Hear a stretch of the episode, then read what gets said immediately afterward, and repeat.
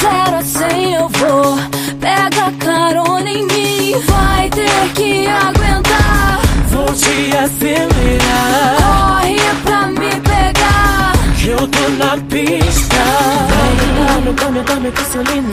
Dame, dame, dame, dame gasolina. Dame, dame, dame, dame gasolina. Dame, dame, dame. Eu vou na garupa, papá. Eu vou na garupa, deixar maluca. Eu vou na garupa, papá. Eu vou na garupa, papá. Eu vou na garupa, papá. Vem me deixar maluca. Fala galera! Sejam bem-vindos a mais uma edição do LogadoCast. Eu sou o Sassi e no programa de hoje nós vamos falar sobre o retorno de The Handmaid's Tale. Vamos botar em dia algumas coisinhas que assistimos no cinema. Vamos falar sobre Detetive Pikachu, Rocketman e também sobre o maravilhoso live action de Aladdin. Olha aí. Será que temos novidades nesse live action? Será que é igual? Será que é melhor que Dumbo, pior que Dumbo? Não sei, vamos descobrir a partir de agora, porque junto comigo aqui tem especialistas maravilhosos em cinema e televisão, começando com ele, que voltou do Canadá, Márcio Zanon. Esse meu jeito de viver, ninguém nunca foi igual. A minha vida é fazer o bem vencer o mal. Estamos aqui para enaltecer o filme do milênio. Beijo. Chique!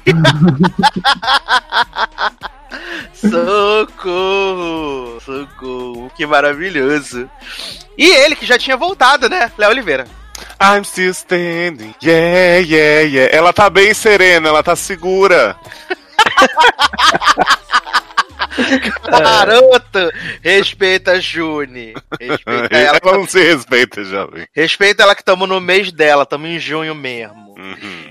Né? E ele, que mora lá, lá fora, Darlan Generoso. Então, gente, tô aqui muito preparado porque ninguém vai me calar nesse podcast, entendeu? Ninguém me cala, como diria a Jasmine, tô aqui muito muito militudo hoje. Vou, ó, vocês não podem por esperar. Olha, maravilhoso. Então estamos aqui reunidos para falar de temas maravilhosos, icônicos, né? Vamos começar já pra gente poder liberar aqui a- as coisas ruins, né? Vamos começar falando do retorno de The Handmaid's Tale, né? Voltou aí Que isso, sua- gente? Uma série assim que já se reergueu, tá super interessante, segundo as pessoas. Ou, ou, ou o retorno de Handmaid's Tale, ou a estreia de Fênix Negra, né? Que foi. isso, né? Jovem, que hino de nada esse filme, olha. Eu, eu ainda não vi, né? Essa maravilha. Acho que, depois, Jovem. acho que temos Ué, que gente, falar sobre isso depois, assim? né? Foi o primeiro episódio de Handmaid's Tale, foi a Fênix Negra. É verdade. Serena botando fogo em tudo.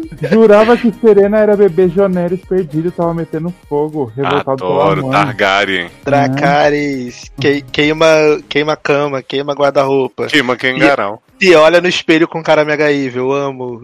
O- E se olhar no espelho é o novo abre gaveta, fecha gaveta, né? Porque agora todo mundo se olha no espelho Sim. com cara mega evil. Cada temporada é um conceito, né? Ah, Mas, né, voltou aí pra sua terceira temporada e o Hulu resolveu disponibilizar não um, não dois, mas três episódios pra você, né, matar a saudade dessa série que ficou mais de um ano fora do ar, Era ou o que a quase um ano.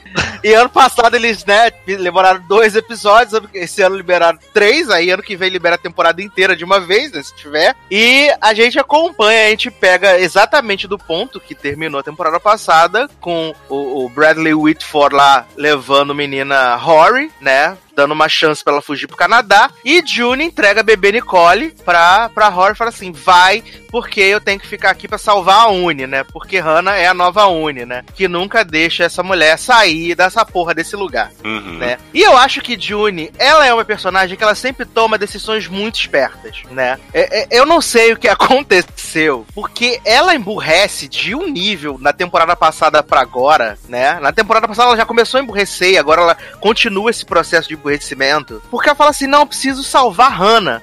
E aí, ela fala pra Brad Witt, fala, ah, me dá uma carona aí até a casa lá dos homens lá que tá com minha filha, não sei o que e tal. E aí, ela... Vai chegar- Vai chegar lá, oi filha, vem cá, e levar na, na, na calcinha. Exato. Não.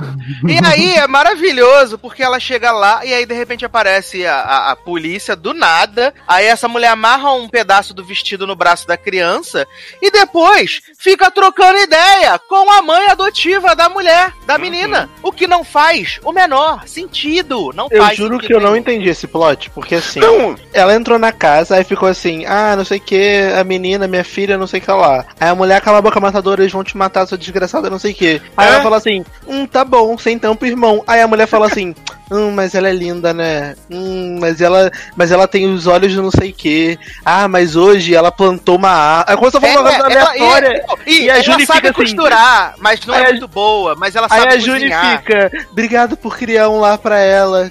Ai, de nada. É tão Não, amiga, já de obrigado nada por- mulher tá botando fogo na outra. Eu assim, que? Não, jovem, obrigado, obrigado por cuidar dela. E aí, de repente, ela muda a chave na mesma hora e fala assim: Mas eu sou a mãe dela. sim. Eu sou a mãe dela. E o que tá acontecendo, gente? A bipolaridade. Pensei, que- pensei que a bipolaridade era, era, era exclusividade de Serena Joy. Aí agora a gente vê que não é mais. E Sassi, tipo assim, essa série tem um fenômeno, porque a escuridão que domina Gilead tem hora que deixa o policial invisível que tá do lado de Juni, né? Tem uma hora que parece que tá só a Juni conversando com a mulher.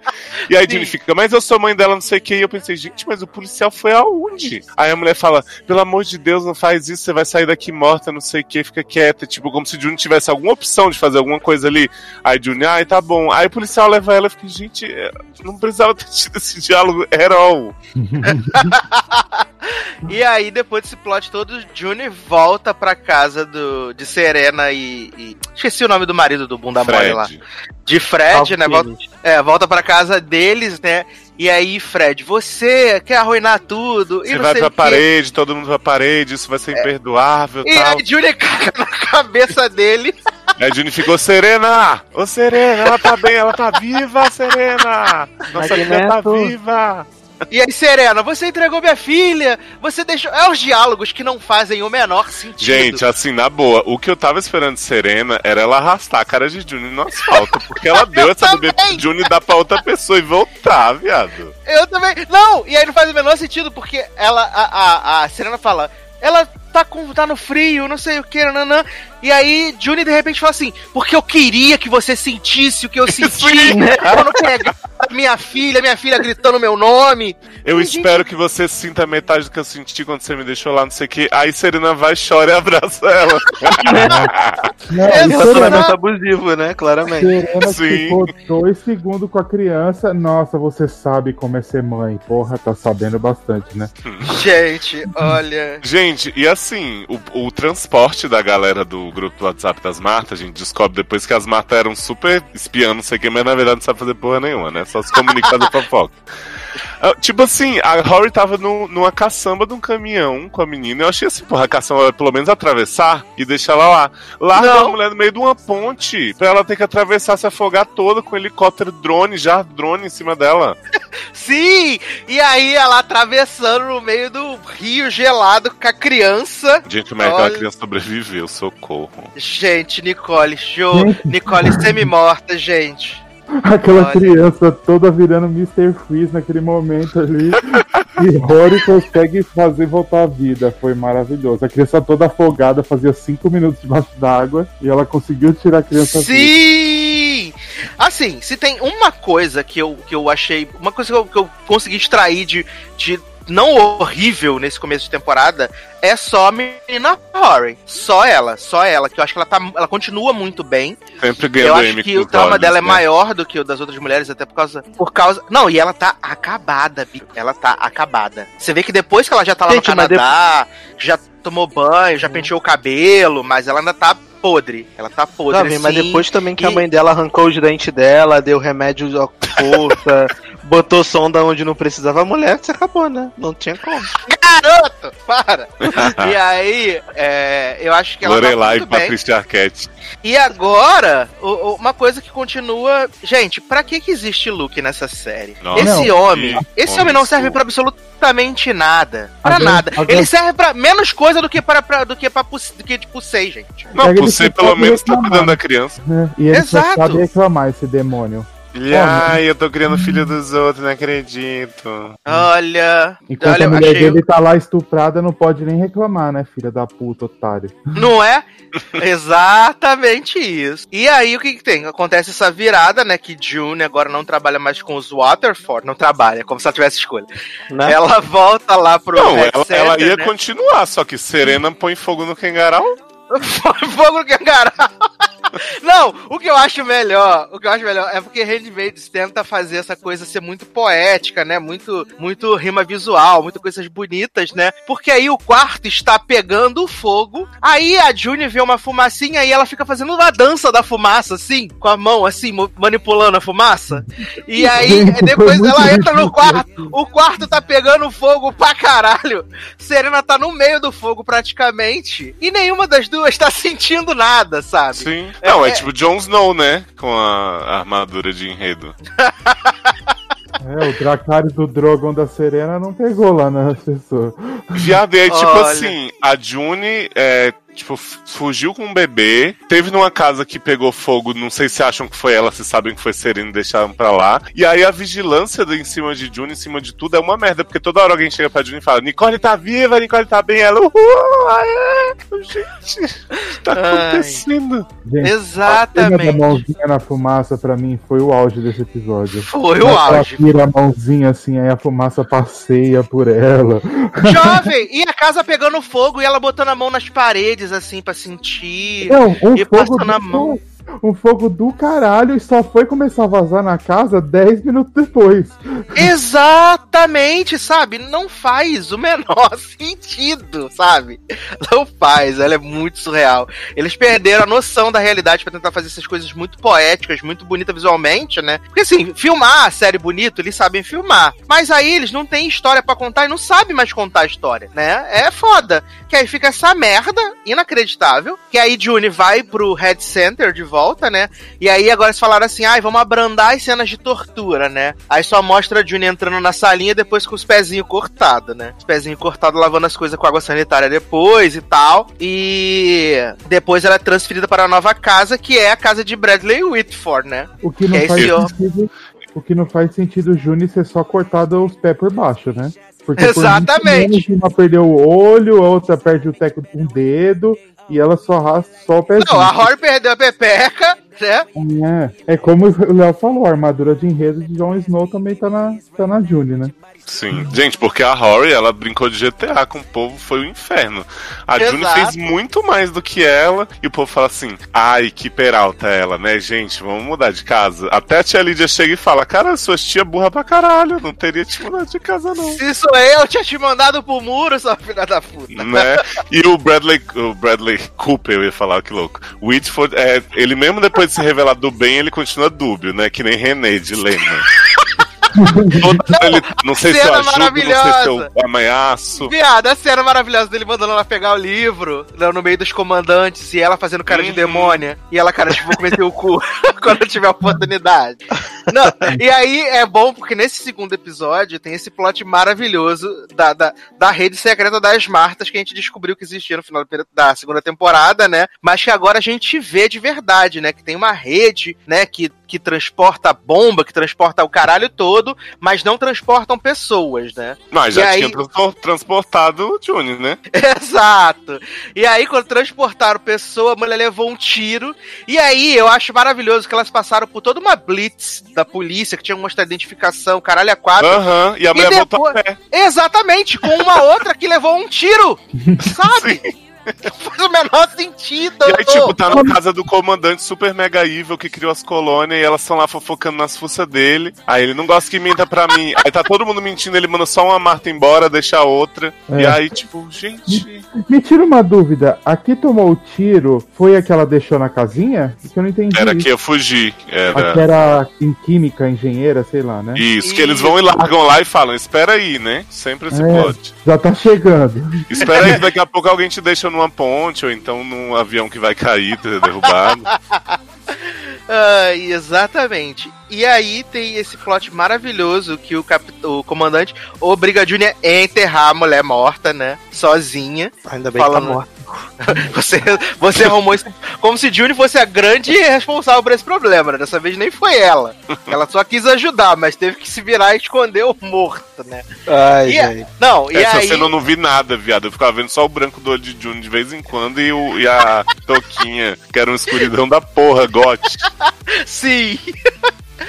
E aí tem o, o plot do terceiro episódio, né? Maravilhoso, que o comandante leva ela lá na- nas jaulas, onde tem, sei lá, 455 mulheres. E aí ele fala pra ela assim: é, eu tô tentando salvar, mas eu só posso salvar sim. Eu vou escolher como Marta. Você acha Vamos que meu fazer trabalho uma seleção. é- você acha que meu trabalho é, você acha que meu trabalho é muito fácil? Então escolhe aí, já que você é espertona, que você é malandrilça, e vai escolher as cinco Martas. Aí ela, ai, eu não posso escolher, eu não posso, todo mundo é importante. Aí entra lá e fala, ah, eu, eu prefiro ir pro, pro Mar Alto. E aí entra no carro, vai embora, e aí depois ela fala assim, hahaha, escolhi as cinco mulheres sim, porque agora vou ter aliadas.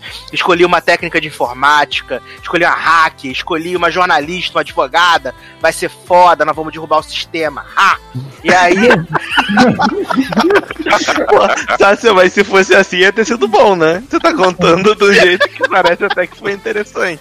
Ser tipo viúvas ah, no mundo em Gilead, né?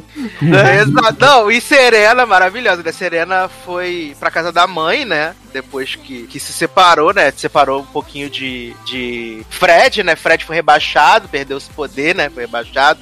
E aí Serena tá lá na casa da mãe, aí a Marta da, da Serena, que agora esqueci o nome dela, Ruth, Maria, sei lá, José, Rita. ela. Rita, exatamente, dá uma luvinha de dedinho pra, pra, pra, pra Serena, né? Pra ter que, não ter que ficar fazendo efeito especial de que ela não tem dedo. Aí dá a luvinha pra ela, fala assim: ah, tem essa luvinha aqui pra você não ficar se sentindo triste, sei que. Aí a mãe dela chama lá os padres pra fazer exorcismo, pra né, abrir os caminhos da vida amorosa de Serena, pra encontrar a criança de novo, não sei o que. Aí Serena vai lá visitar a June, a June fala assim: Você é a única que pode me ajudar, porque você tem poder, você tem relevância. Aí ela, não, tudo que eu tenho agora é medo.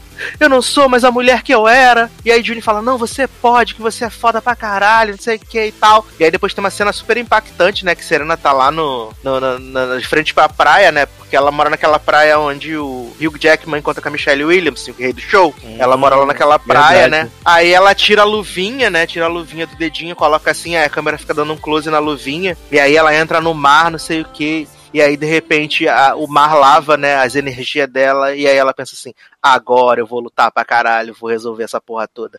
E aí Fred vem vindo com aquela cara de idiota dele, e ela passa por ele e fica tã. E aí fica só as caras de demônia de June, porque agora Serena também faz cara de demônia, né? Aham, aham. Mesmo ângulo, inclusive. É, a Serena também faz cara de demônio agora, quando tá impactante, né? Pra poder falar assim, caraca, a, muito per- foda. a pergunta que não quer calar, sim, pra Hum. gente resumir essa bosta.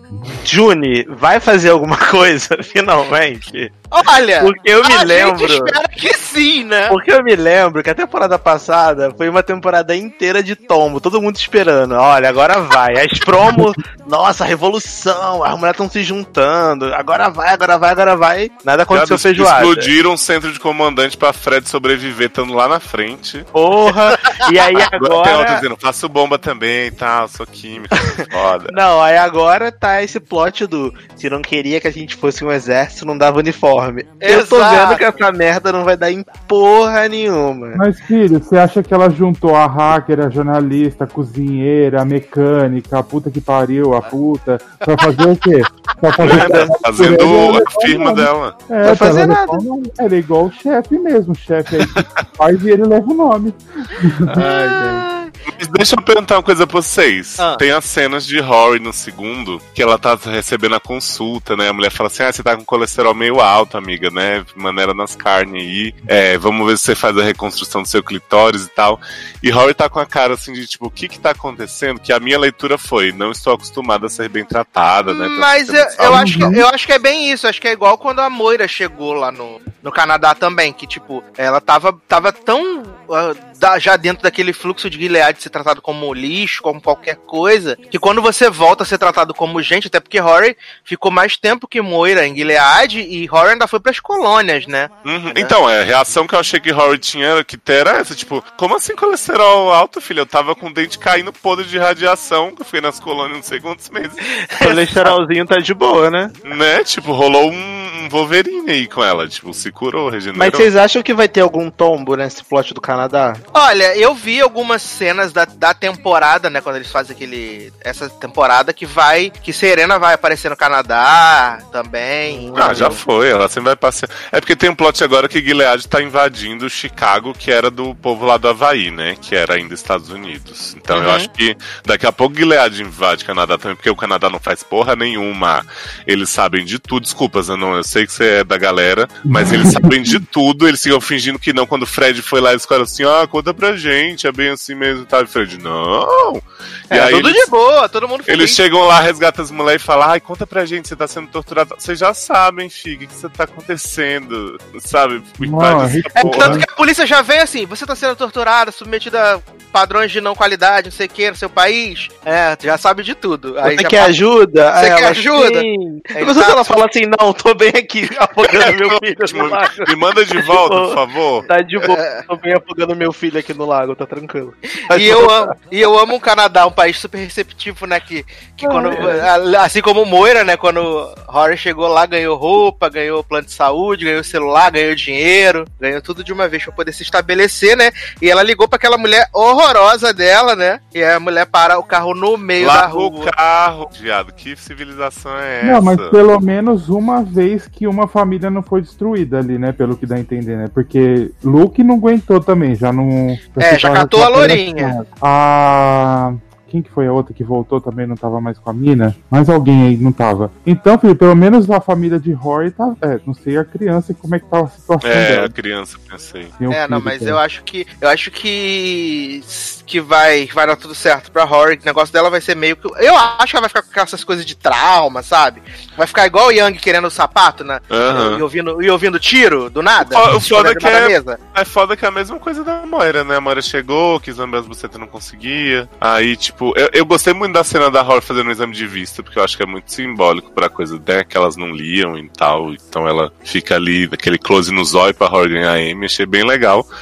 Agora eu não sei, o Canadá a gente esperava uma coisa quando a Pussy foi e não aconteceu nada. A Rory eu acho que vai seguir esse caminho também.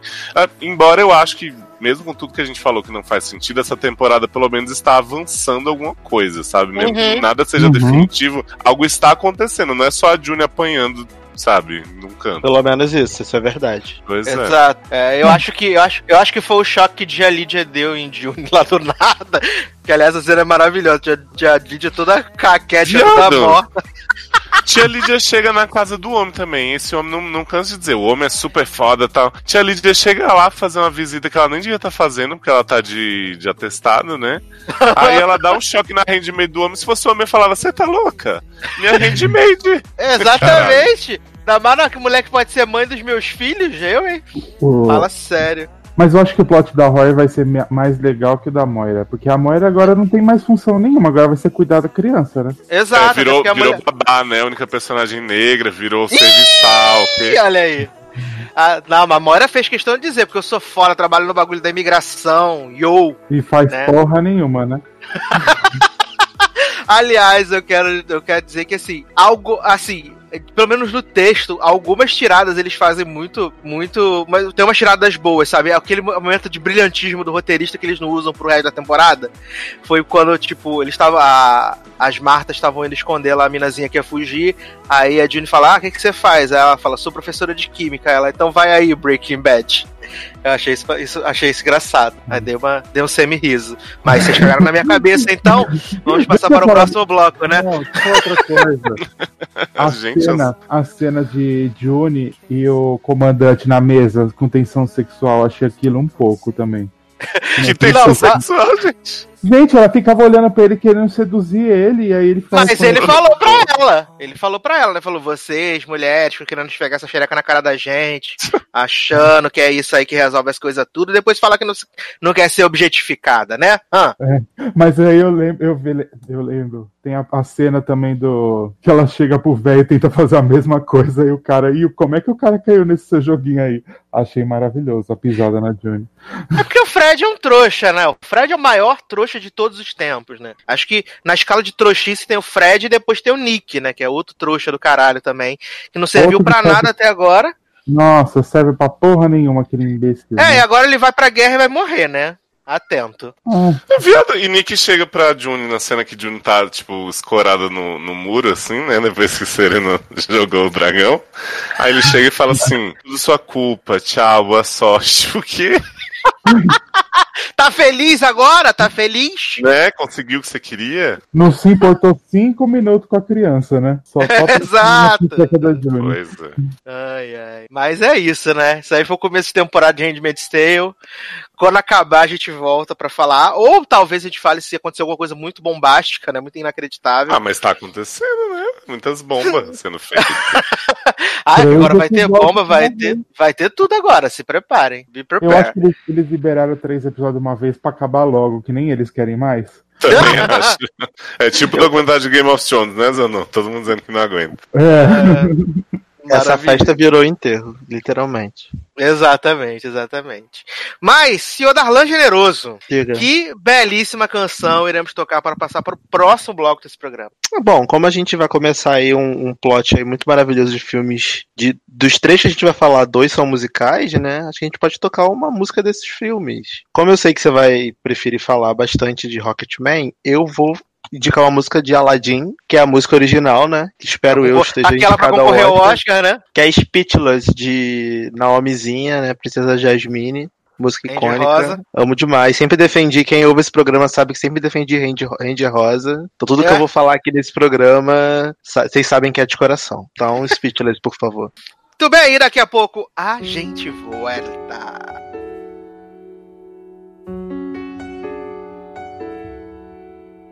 Here comes a wave meant to wash me away.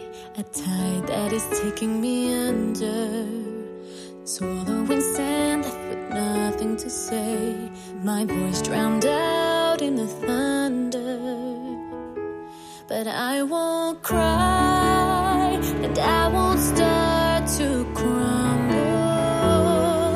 Whenever they try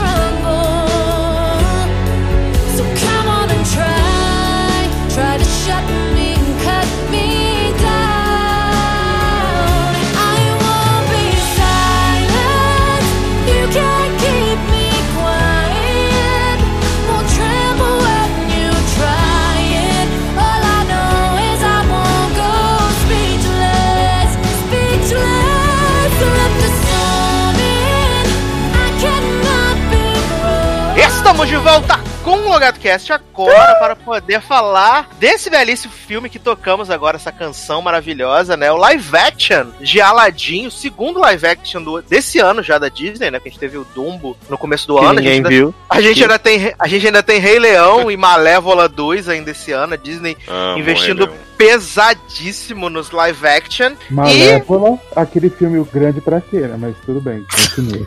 Ah, pra mostrar como a Angelina Jolie é foda, né? E magra. Porque ela tá magra no nível doente no trailer desse filme. É, é outro nível de magreza. Não é normal aquilo ali que tá acontecendo. Tá magra nível René. exatamente, exatamente. Só não tá plastificada no nível René, mas tá quase. É, mas vamos então falar aí, né? Leózio e Darlan assistiram esse filme maravilhoso, essa adaptação. E a, a primeira pergunta que eu faço pra vocês é: tem é, muitas diferenças com a animação? Ou ele segue bem como foi a Bela e a Fera, que é bem fiel à, animação original? Eu Tem, achei tem. igual. Tem bastante mudança, tem bastante mudança. E isso, isso na minha opinião, é, foi o que fez ficar mais legal, porque as mudanças que eles fizeram foram mudanças que não são significativas, assim, pra história. Toda, toda a essência tá ali, é, a história central do Aladdin ser pobre, querer ser príncipe para poder casar com a princesa, que não sabe que ele é pobre, blá blá blá. Tem o gênio, tem toda, toda a mesma história, só que eles foram colocando elementos que são diferentes do desenho, mas que casaram muito bem em trazer a história para os dias atuais, entendeu? Então, na minha opinião, isso ficou muito legal. Não sei se o Leózio também teve essa impressão, mas pra mim eu acho que foi vendeu muito bem o filme. Sim, assim, uma coisa que eu já vou falar que muita gente fica meio chocada quando eu falo é que eu não sou muito fã do desenho, né? Tipo, eu acho ele ok, eu gosto muito das músicas de Aladdin. O gênio do desenho me irrita profundamente, assim, porque eu acho ele, tipo, fricazoide, sabe? Tipo, ah, ah, ah, o tempo inteiro. Que o- Limitless, né? É, não que o Will Smith não seja, mas eu acho que tem uma humanidade mais legal nele, a Uhum. performance tá mais, mais centrada, assim, por mais que esse personagem seja. E eu acho que eles mudam principalmente a coisa da Jasmine com a companheira lá, Dália, né? São Uhum. sapatão, as duas. é, Amo demais esse plot dessa patanagem. porque eu acho que assim, mostra muito mais. Porque a Jasmine em Aladdin desenho, eu acho que ela é tipo só a princesa que tá ali conversando com o tigre, né, Darlan? Aquela coisa. Uhum. Tipo, ela é mais o. Ela seria o que é o príncipe nos filmes de princesa, tipo, aquela figura a se conquistar. E essa Sim. Jasmine do filme, Ranger Rosa, eu nunca critiquei, ela é badass, assim, e ela, tipo, tem atitude, ela vai atrás das coisas, ela. E, e o reino, no fim, né, é dela, assim, não é do Uhum. Aladdin. É, isso é uma coisa que eu, eu- quando eu via o desenho, eu nunca entendi por que diabos no final o Aladdin vira sultão. Se ele não é porra nenhuma, ele é um fudido Nem tem pretensão, né? E ele não, nem quer ser, ele só quer casar com a Jasmine. Então, assim, não faz sentido nenhum ele virar sultão no Hum. desenho. E isso foi uma coisa que eles atualizaram muito bem, porque eles mostram no filme a Jasmine como essa personagem forte, essa mulher decidida, que entende de política, que lê, Lê que ela. Que ela, apesar de se ficar presa, porque a mãe dela foi assassinada, a mesma história do desenho, né? A mãe dela foi assassinada e tudo mais, e aí o sultão prende ela no castelo com medo de perdê-la. E aí é, você vê ela fugindo, aí se vestindo de camponesa pra ir lá, pra ver os o pessoal da, do, do- de... Ah, esqueci o nome do país. Ah, Ali- ia falar Aliababa. Aliababa é o país fictício do Aladdin. É Agraba, não é? Ágraba, isso. Ela va- se fantasia lá de camponesa pra ir lá pra ver o povo de Ágraba, aí conhece o Aladim, quando ela dá o pão lá pras crianças, aí o cara tá roubando, um ladrão, sai daqui, uma catadora, Ladrãozinho. maconheira, filha da puta, ladrão, não sei o quê. Aí o Aladim salva Ladrão, ela. ladrãozinho, né? É, aí o. Não, e o ladrão, ladrão, ladrãozinho vem desse filme, né? Esse meme maravilhoso. Lembra? Porque no desenho eh, as pessoas viram pro Aladim e falam ladrão, ladrão, ladrãozinho. E aí ele canta a música em português maravilhosa que é Ladrão Lalau, eu não sou não. Nunca vou esquecer. Sou apenas, sou apenas o pobre Aladim. Uma coisa que eu fiquei muito triste é que aqui eu tive que ver com as músicas em inglês, né? Uhum. E eu queria muito ver dublado, real, porque eu queria muito saber como é que ficou a dublagem. Eu ou- ouvi o álbum no Spotify dublado, vi que o gênio É a do mesma, Brasil é o dublador. mesmo gênio, e- mas os outros dubladores não são iguais. Devem ter morrido, acabou o contrato. É, sei. o Aladdin agora é a Glória Groove, né? é, o Aladdin agora é Amo. Groove e a Jasmine é uma outra menina que também faz a Jasmine em espanhol. É a mesma É. atriz. É, pra mim, assim, fez todo, todo sentido e pra mim salvou a alma da, da- do live action o fato da- de pelo menos o dublador do gênio ser o mesmo dublador, assim, pra mim a memória afetiva, sabe? Sim, Assim- não, isso assim faz como, toda a diferença. Assim como eu fico bem triste de saber que o dublador do Mufasa, no Brasil, ele tá morto, né? Então não, não tem chance da gente ter. Ah, mas o Mufasa Aquela. também tá. Jovem, mas no começo do filme ele tá vivo. Tá. Para de dar spoiler do filme que ainda vai estrear. Mas assim, é, e aí, é, no- só voltando ao que eu tava falando, porque eu falo muito e acabo me perdendo. é, o, aí a nesse filme é legal porque a Jasmine ela tem esse papel fundamental, e aí ela passa o filme inteiro tentando mostrar pro pai dela de caralho, eu não preciso de homem, sabe? Eu não Uhum. preciso casar pra ser foda, pra ser sultana, né? Que é o, o cargo lá que ela quer ser sultão mulher. Só que é, ninguém nunca foi sultana em Ágraba, não existe na lei, é proibido. E aí é, aparece lá o príncipe ali, né? Quando o Aladdin consegue a lâmpada e tal. E aí ele, ela meio que já era apaixonada pelo então tá tudo. Cara, é igual o desenho. Só que tem essa diferença da Jasmine pegar esse protagonismo e no final ela virar a sultana e o Aladdin é só o marido dela, entendeu? Isso Ô, eu achei Darlan, no desenho tem aquele príncipe loiro que fica toda hora. Então, tipo, então tem, um, tem os, os outros pretendentes da Jasmine que É, aparecem eu no lembro, filme. eu, eu lembro disso, que na animação tinha umas, os pretendentes, que ela sempre fazia alguma coisa pra, tipo, afastá-los. Ela bota o tigre pra comer todos eles no desenho. Ela manda o tigre atacar e as pessoas fogem. É isso, é isso, é Isso. isso. É, e aí Mas aparece no- o príncipe ali. É, e, e no filme, o- quando o tigre tenta. Quando ela bota o tigre pra atracar o, o príncipe ali, no desenho, né? Ele lambe o ali. E aí ela fala. Hum, a última pessoa que ele lambeu foi o Aladdin, né? Então alguma coisa tá, tá estranha. Uhum. Mas assim, o filme é muito legal, gente. Todos os medos que eu tinha foram por terra logo no início. Quando começa a tocar as noites na Arábia, eu já tava cantando. E- eu tava muito e- feliz. E o Maravilhoso. Jafar, jovem, que as pessoas estavam falando que o bosta. Que o Jafar é muito jovem, que não podia ser jovem. O Jafar, o Jafar é uma bosta, porque ele. Ele parece. Ele fica dando piti o filme todo, sabe? Ele não tem a, a, a imponência que o Jafar do desenho tem. Uhum. E eu, eu fiquei irritado porque, assim, ele fica dando ataque de pelanca, sabe? O, o, o sultão fala assim: Jafar, me respeita. Você tem que se colocar no seu lugar, você é o meu conselheiro, o meu segundo. Aí ele começa a gritar, tipo: O quê? Como assim? Conselheiro! E ele fala assim: Jafar, sabe o seu lugar. Não, desculpe, Alteza. Não sei o que. Então, o assim, ator ele. é péssimo, né? Não, o ator ele fala cuspindo, ele fala claramente cuspindo, tu sabe que esse plot me irrita. Ele não é um bom ator. Uma coisa que eu gostei do Jafar que eu não posso falar que foi ruim, que foi a atualização da história dele, que no, no filme ele é um ladrão igual o Aladdin era, né? Que, tipo assim, tomou uma. Teve a oportunidade de ser a mão do, do sultão, rei. né? A mão, Do a mão- o Tyrion da Daenerys. e, e, e aí ele tomou essa oportunidade e meio que enfeitiça o rei pra fazer o que ele quer, né? Uhum. Mesmo sendo incompetente até nisso, porque ele fica tentando e toda hora alguém interrompe o feitiço dele. E água cristal debochando da cara dele, eu amo demais. Ah, é, e esse, e esse plot, né? Que afinal escalaram um ator branco pra fazer um papagaio. Como pode? Oh, meu Deus. Mas o Iago fica só, tipo, repetindo, fala assim, ah, segundo, segundo, ah, ah, ah. Então, ele faz isso o filme todo, ele nem tem grande participação, assim. Ele não sabe? tem, não tem aquela personalidade que o Iago da animação tinha. É, ele, é- ele ainda é engraçado pela, pela situação toda lá dele ficar zombando da cara do Jafar. Mas não é igual do desenho. Agora o Abu tá perfeito, assim. Tá Gente. Abu, que reizinho, nossa. Maravilhoso. Já amava Cara- no desenho, amo mais agora. Eu amo muito a, a- a cena do início quando o Aladdin rouba lá, vai lá e pega comida, né? E aí dá uma pro Abu e uma pra ele, e aí vê a criancinha, aí o Abu tira, pega a comida e bota embaixo do chapéu.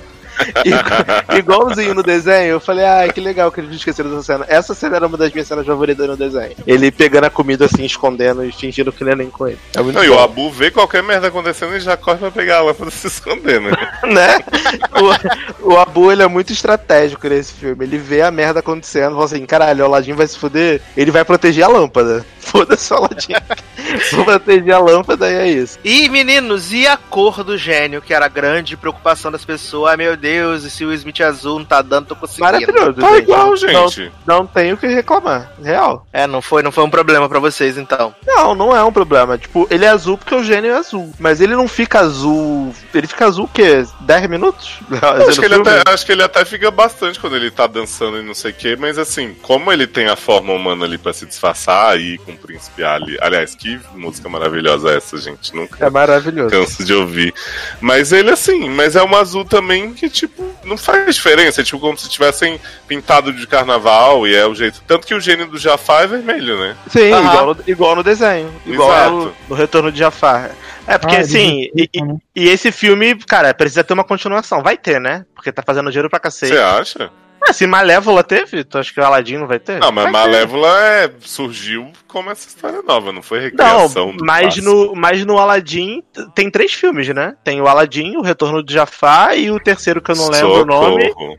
E ainda tem uma série do Disney Channel de, sei lá, cinco anos, que eram Hum. episódios diários. Então, É verdade. história, história eles têm pra contar se eles quiserem. Aliás, entendeu? isso eu acho muito tosco de chegar com o Jafar gênio, né? Fazer o truquezinho ali dele desejar ser o ser mais poderoso do mundo e falar assim: ah, uns anos ali, uns milhões de anos, não sei onde, vão deixar ele mais calmo. E joga a lâmpada fala: porra, deseja que ele se destrua. Caralho. É, mas é que o Aladdin só tinha um, um desejo, né? Não, deseja Ele- pro Jafar, que ele não é o gênio novo. É, mas eu não Alguém sei se o gênio. dele. Mas eu não sei se o gênio pode. Por exemplo, se alguém pode pegar o, o Jafar como gênio e falar assim: Eu desejo que você se mate. Acho que não dá pra fazer. Não, isso. então, sei lá, eu desejo que você se torne um humano normal, sem poder nenhum, e aí põe ele na cadeia e pronto. Ah, bom, eu poderia falar, eu desejo que você fique livre e que não Exato. tenha poderes e, e vai pra. sei lá. É, poderia, é verdade. Mas eu não, não pensei nisso. Mas assim, Não, nem o desenho procura isso, até, até porque é ficção. É, Sim. é fábula, né? Infantil. É, não estraga nada. Assim como, por exemplo, na cena que o- eles estão fugindo no tapete, o Jafar já tá Uhum. lá, que ele pega o cajado de volta e mostra pro Sultão que ele tem poder mesmo assim.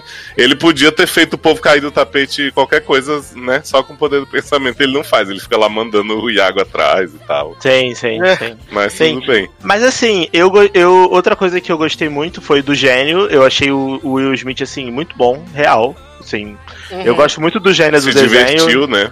Mas, pô, claramente ele tava se divertindo, ele colocou a personalidade dele no, no gênio, então você vê que ele tem os trejeitos de Will Smith, ele tem aquela parada meio zoeira, do- uma coisa mais hip hop, assim, mais legal de ver. As músicas também, eles fizeram uns arranjos mais atualizados. Apesar que, por exemplo, a música do, do Alibaba e os caras. Aquele ele vai tá contando a história do. Pra que, que Uhum. serve a lâmpada, Alibaba? Sim. É, é, você nunca teve um amigo assim. nananana.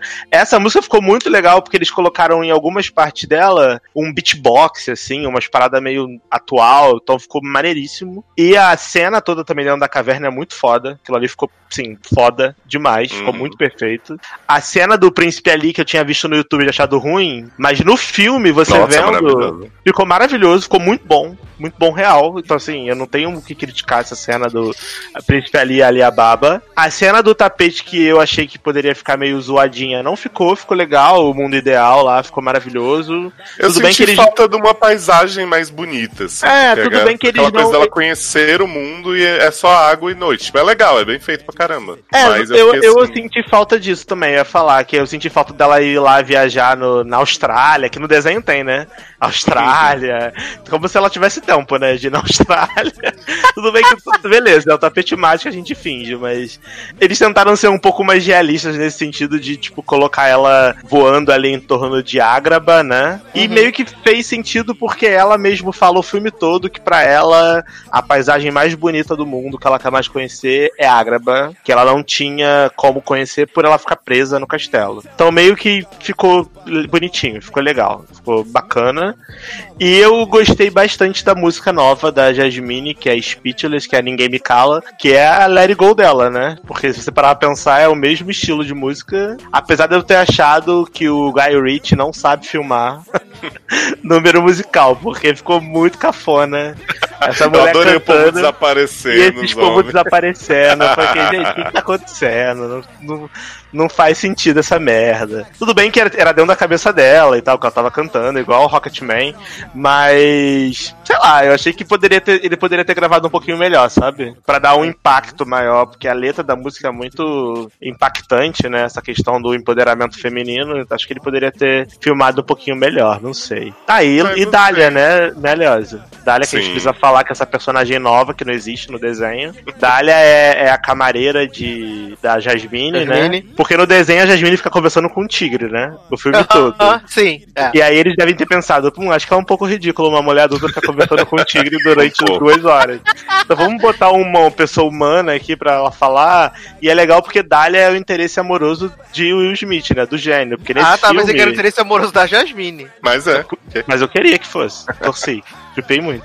Mas, e, porque nesse filme o gênio, diferente do, do desenho, né? Ele. ele fica bastante da forma humana. E aí ele meio que se apaixona pela camareira, né? Então tem todo. Chama ela pra o- dar uma volta, ela fica fechando a porta e fazendo yes pra Jasmine. É, tipo, tem, tem, todo, tem todo um plotzinho dos dois. E, a, e essa daí eu acho que é a maior mudança de do filme, né? Porque tem as. Eu não sei se. Pode te spoiler, te spoiler assim 100%, sabe? Se você vai ver um dia, você prefere não. Não, eu vou ver, mas não acredito que tenha um spoiler de Aladdin. Acho que não assim. nada. Uma coisa que Não. possa me impactar. Não, né? É o beleza. começo do filme, né? É, o que é o começo do filme, porque no começo do filme começa o Will Smith é, contando a história do Aladdin pra duas crianças. E aí no final você vê que as duas crianças são os filhos dele com a Dália. E ele, quando, a- quando o Aladdin liberta ele no final, né? Ele, ah, Uhum. quero desejo que você seja livre. E aí ele vira humano, fica humano, a forma humana. E aí ele casa com a Dália e tem os filhos e tal. E vai lá viver a vida dele. bar. Adoro o plot How I. Met Your Mother. Isso. Peguei Mas- spoiler. Mas sabe o que eu acho muito legal mesmo da Dália? Porque assim, ela é essa segunda personagem feminina muito importante que colocam, ela gera essa interação com a Jasmine que é muito boa, mas ela não é milituda igual a Jasmine. Ela fica Não. no começo, ela fala assim: casa com aquele ali, o loirinho, mal bonitinho, tá? Pelo menos você vai ter uns filhos bonitos. Ela, tipo, fala umas coisinhas das roupas e tal. Tipo assim, não é que ela é uma mulher fútil nem nada do clichêzão que você espera, mas ela é uma mulher muito diferente da Jasmine. Não é como se ela fosse só uma contraparte pra estar ali dizendo, é isso mesmo, Jasmine, tu vai ser sultana, cara, se empodera, não sei o quê. tipo, elas são personagens que, que criam essa dinâmica de feminismo do filme, mas sem necessariamente ela estar procurando isso. Tipo, a Jasmine procura muito mais. Sim, e eu acho muito legal a cena que ela fala assim: então, mas você pode casar com o Lourinho ali, não é porque você vai casar com ele se você vai falar com ele. Só, só, tipo, só casa, só, tipo, usa o corpinho e cala a boca, sabe? Não precisa. Tu não precisa ficar conversando com ele, ele é uma porta, mas de Pois boa. é. Dá É ruim a muito cena da, da dança. Com o tanto que eu Hum. cara. Esse menino, o. Como que é o nome Aziz dele? Ansari, sei lá, não sei lá. Zanzari. É, É, é, mesmo Ahmed- alguma coisa, né? É, Era Ama, coisa. não sei o que lá. É, Mena Massoud. Mera Massuri, isso aí. Eu li que ele foi bastante criticado e tal. Assim, particularmente eu não acho ele genial, mas eu acho que ele é carismático. Ele pega o papel do Aladdin, assim. E essas cenas de comédia que ele põe, que tipo, ele tá sendo puxado pra dançar, não sei o que, ele manda muito bem, dança pra caralho. Tem umas horas que eu fiquei impressionado. Deve Sim. ter feito muito filme de Bollywood, né? Olha o preconceito. Não, mas é, eu acho, eu acho que foi isso mesmo, porque é, nesse filme eu achei muito legal, porque por mais que ele que a Jasmine não seja, a atriz não seja do Oriente Médio e tudo mais, ela seja britânica, né? Com descendência, sei lá, indiana, não sei qual, é, ela tem uma parada dessa. Ele é egípcio, se eu não me engano. E eu acho que ele é egípcio, igual ele e Fred Mercury, né? São os dois atores egípcios agora do de O Hollywood. Fred Mercury é paquistanês, né? Não, eu acho que ele é do egípcio. O Rami Moleque? O Rami Malek, eu acho que ele é do Egito. Eu li em algum lugar que ele era do Egito. É a Não mistura do. Brasil com o Egito, né? É, enfim, esse bosta. E aí, é, ele. Eu acho que ele deve ter visto muito mesmo o filme de Bollywood. Eu achei legal porque o Guy Ritchie ele colocou no filme essas paradas de Bollywood mesmo. Tanto que a cena final, quando, dos créditos, é o casamento, né? do- da Jasmine com o Aladdin. E é as pessoas dançando aquelas danças de tipo Priyanka Chopra, dançando Hollywood. Sim, sim. Bollywood é uma dança muito maneira, assim. Uma...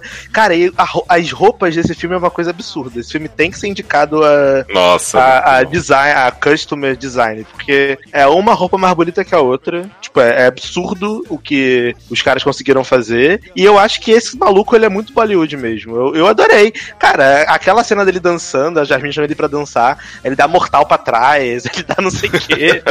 Depois Aí- ele fala, it's too much. Não, e, e quando ele chega lá pra se apresentar, aí ela fala assim: Ah, então, eu tenho muitas geleias, né? gems, gems. Gente, aquela cena é uma vergonha alheia do caralho, porque ele chega assim, gente. Não sei se o desenho. Acho que o desenho não é tanto assim. Não, não tem. Aí ele chega desenho. e fala, ah, eu tô aqui e tal, é, pra comprar você. Aí ela fala, você tá dizendo que eu tô à venda? Aí ele, sim. Na frente de todo mundo. Aí ele, não, não foi isso que eu quis dizer, mas eu tenho. Eu trouxe presentes. Aí ela, tipo o quê? Geleias.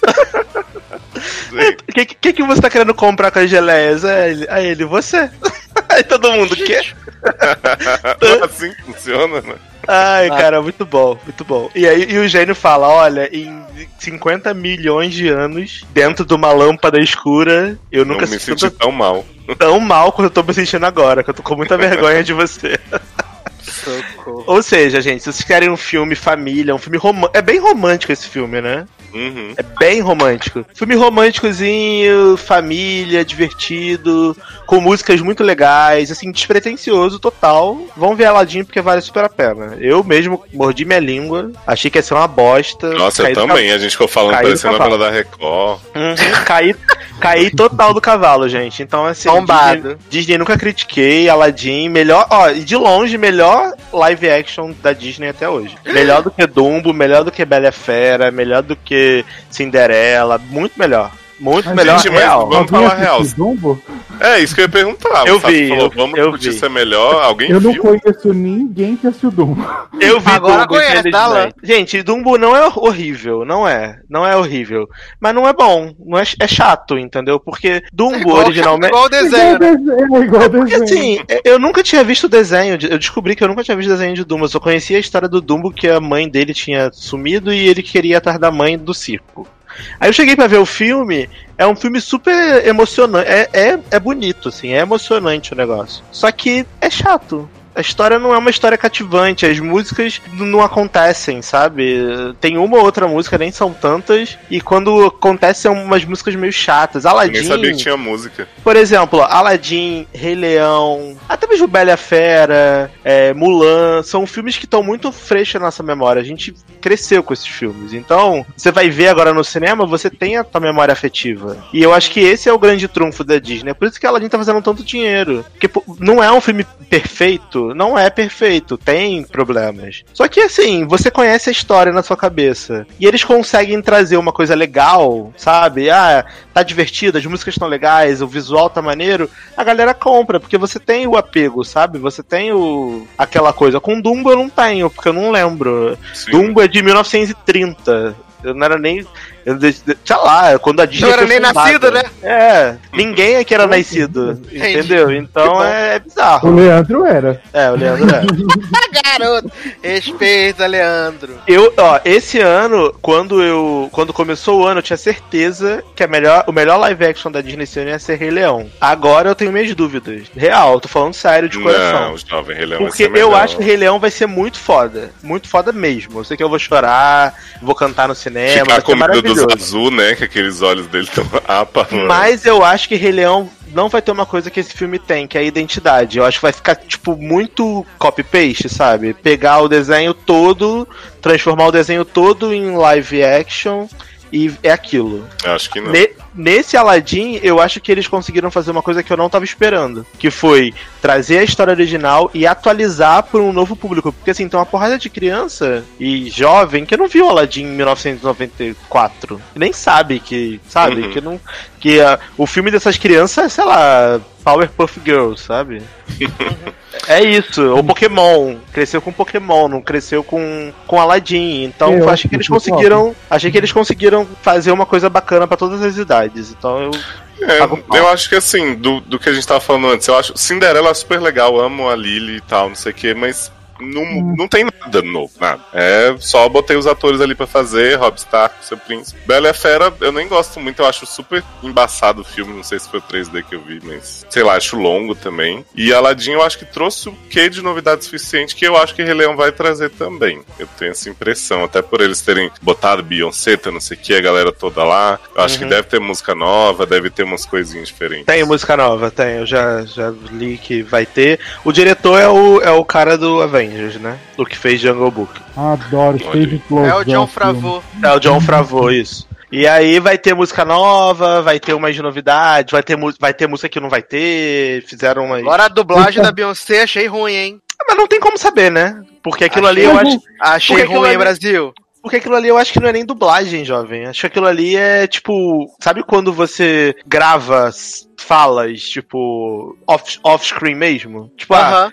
Lê essas frases aqui e a gente vai colocar na divulgação. Sim, eu acho que eles não, eles não que é sincronizaram as paradas. Eu acho que Rei Leão é filmado daquele jeito que eles falam e depois eles montam os bichos. Tanto que se você ver no, no trailer que saiu, a Nala não mexe nem a boca. Tipo assim, ela tá olhando pro Simba e aí tem a voz da Beyoncé lá, tipo. É, não, eu espero o Simba, melhor. come home. mas- eu espero o melhor, mas da Beyoncé eu não espero nada, não. Acho ela ruim, é fraca. É, eu acho, ela- como eu falei no hit list, se você não viu ainda, ouça, a Beyoncé é uma péssima atriz. Ela, Ela é, é fraca. horrível. Ela é horrível como atriz. Entendeu?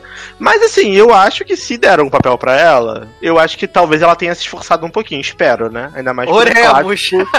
como esse. Viado, então vamos esperar ela- o menos pior. Ela vai falar, rei, rei Mufasa, nós já vamos tudo se cagar inteiro. Ela fala assim, ela fala assim, Simba, Simba, hey Simba.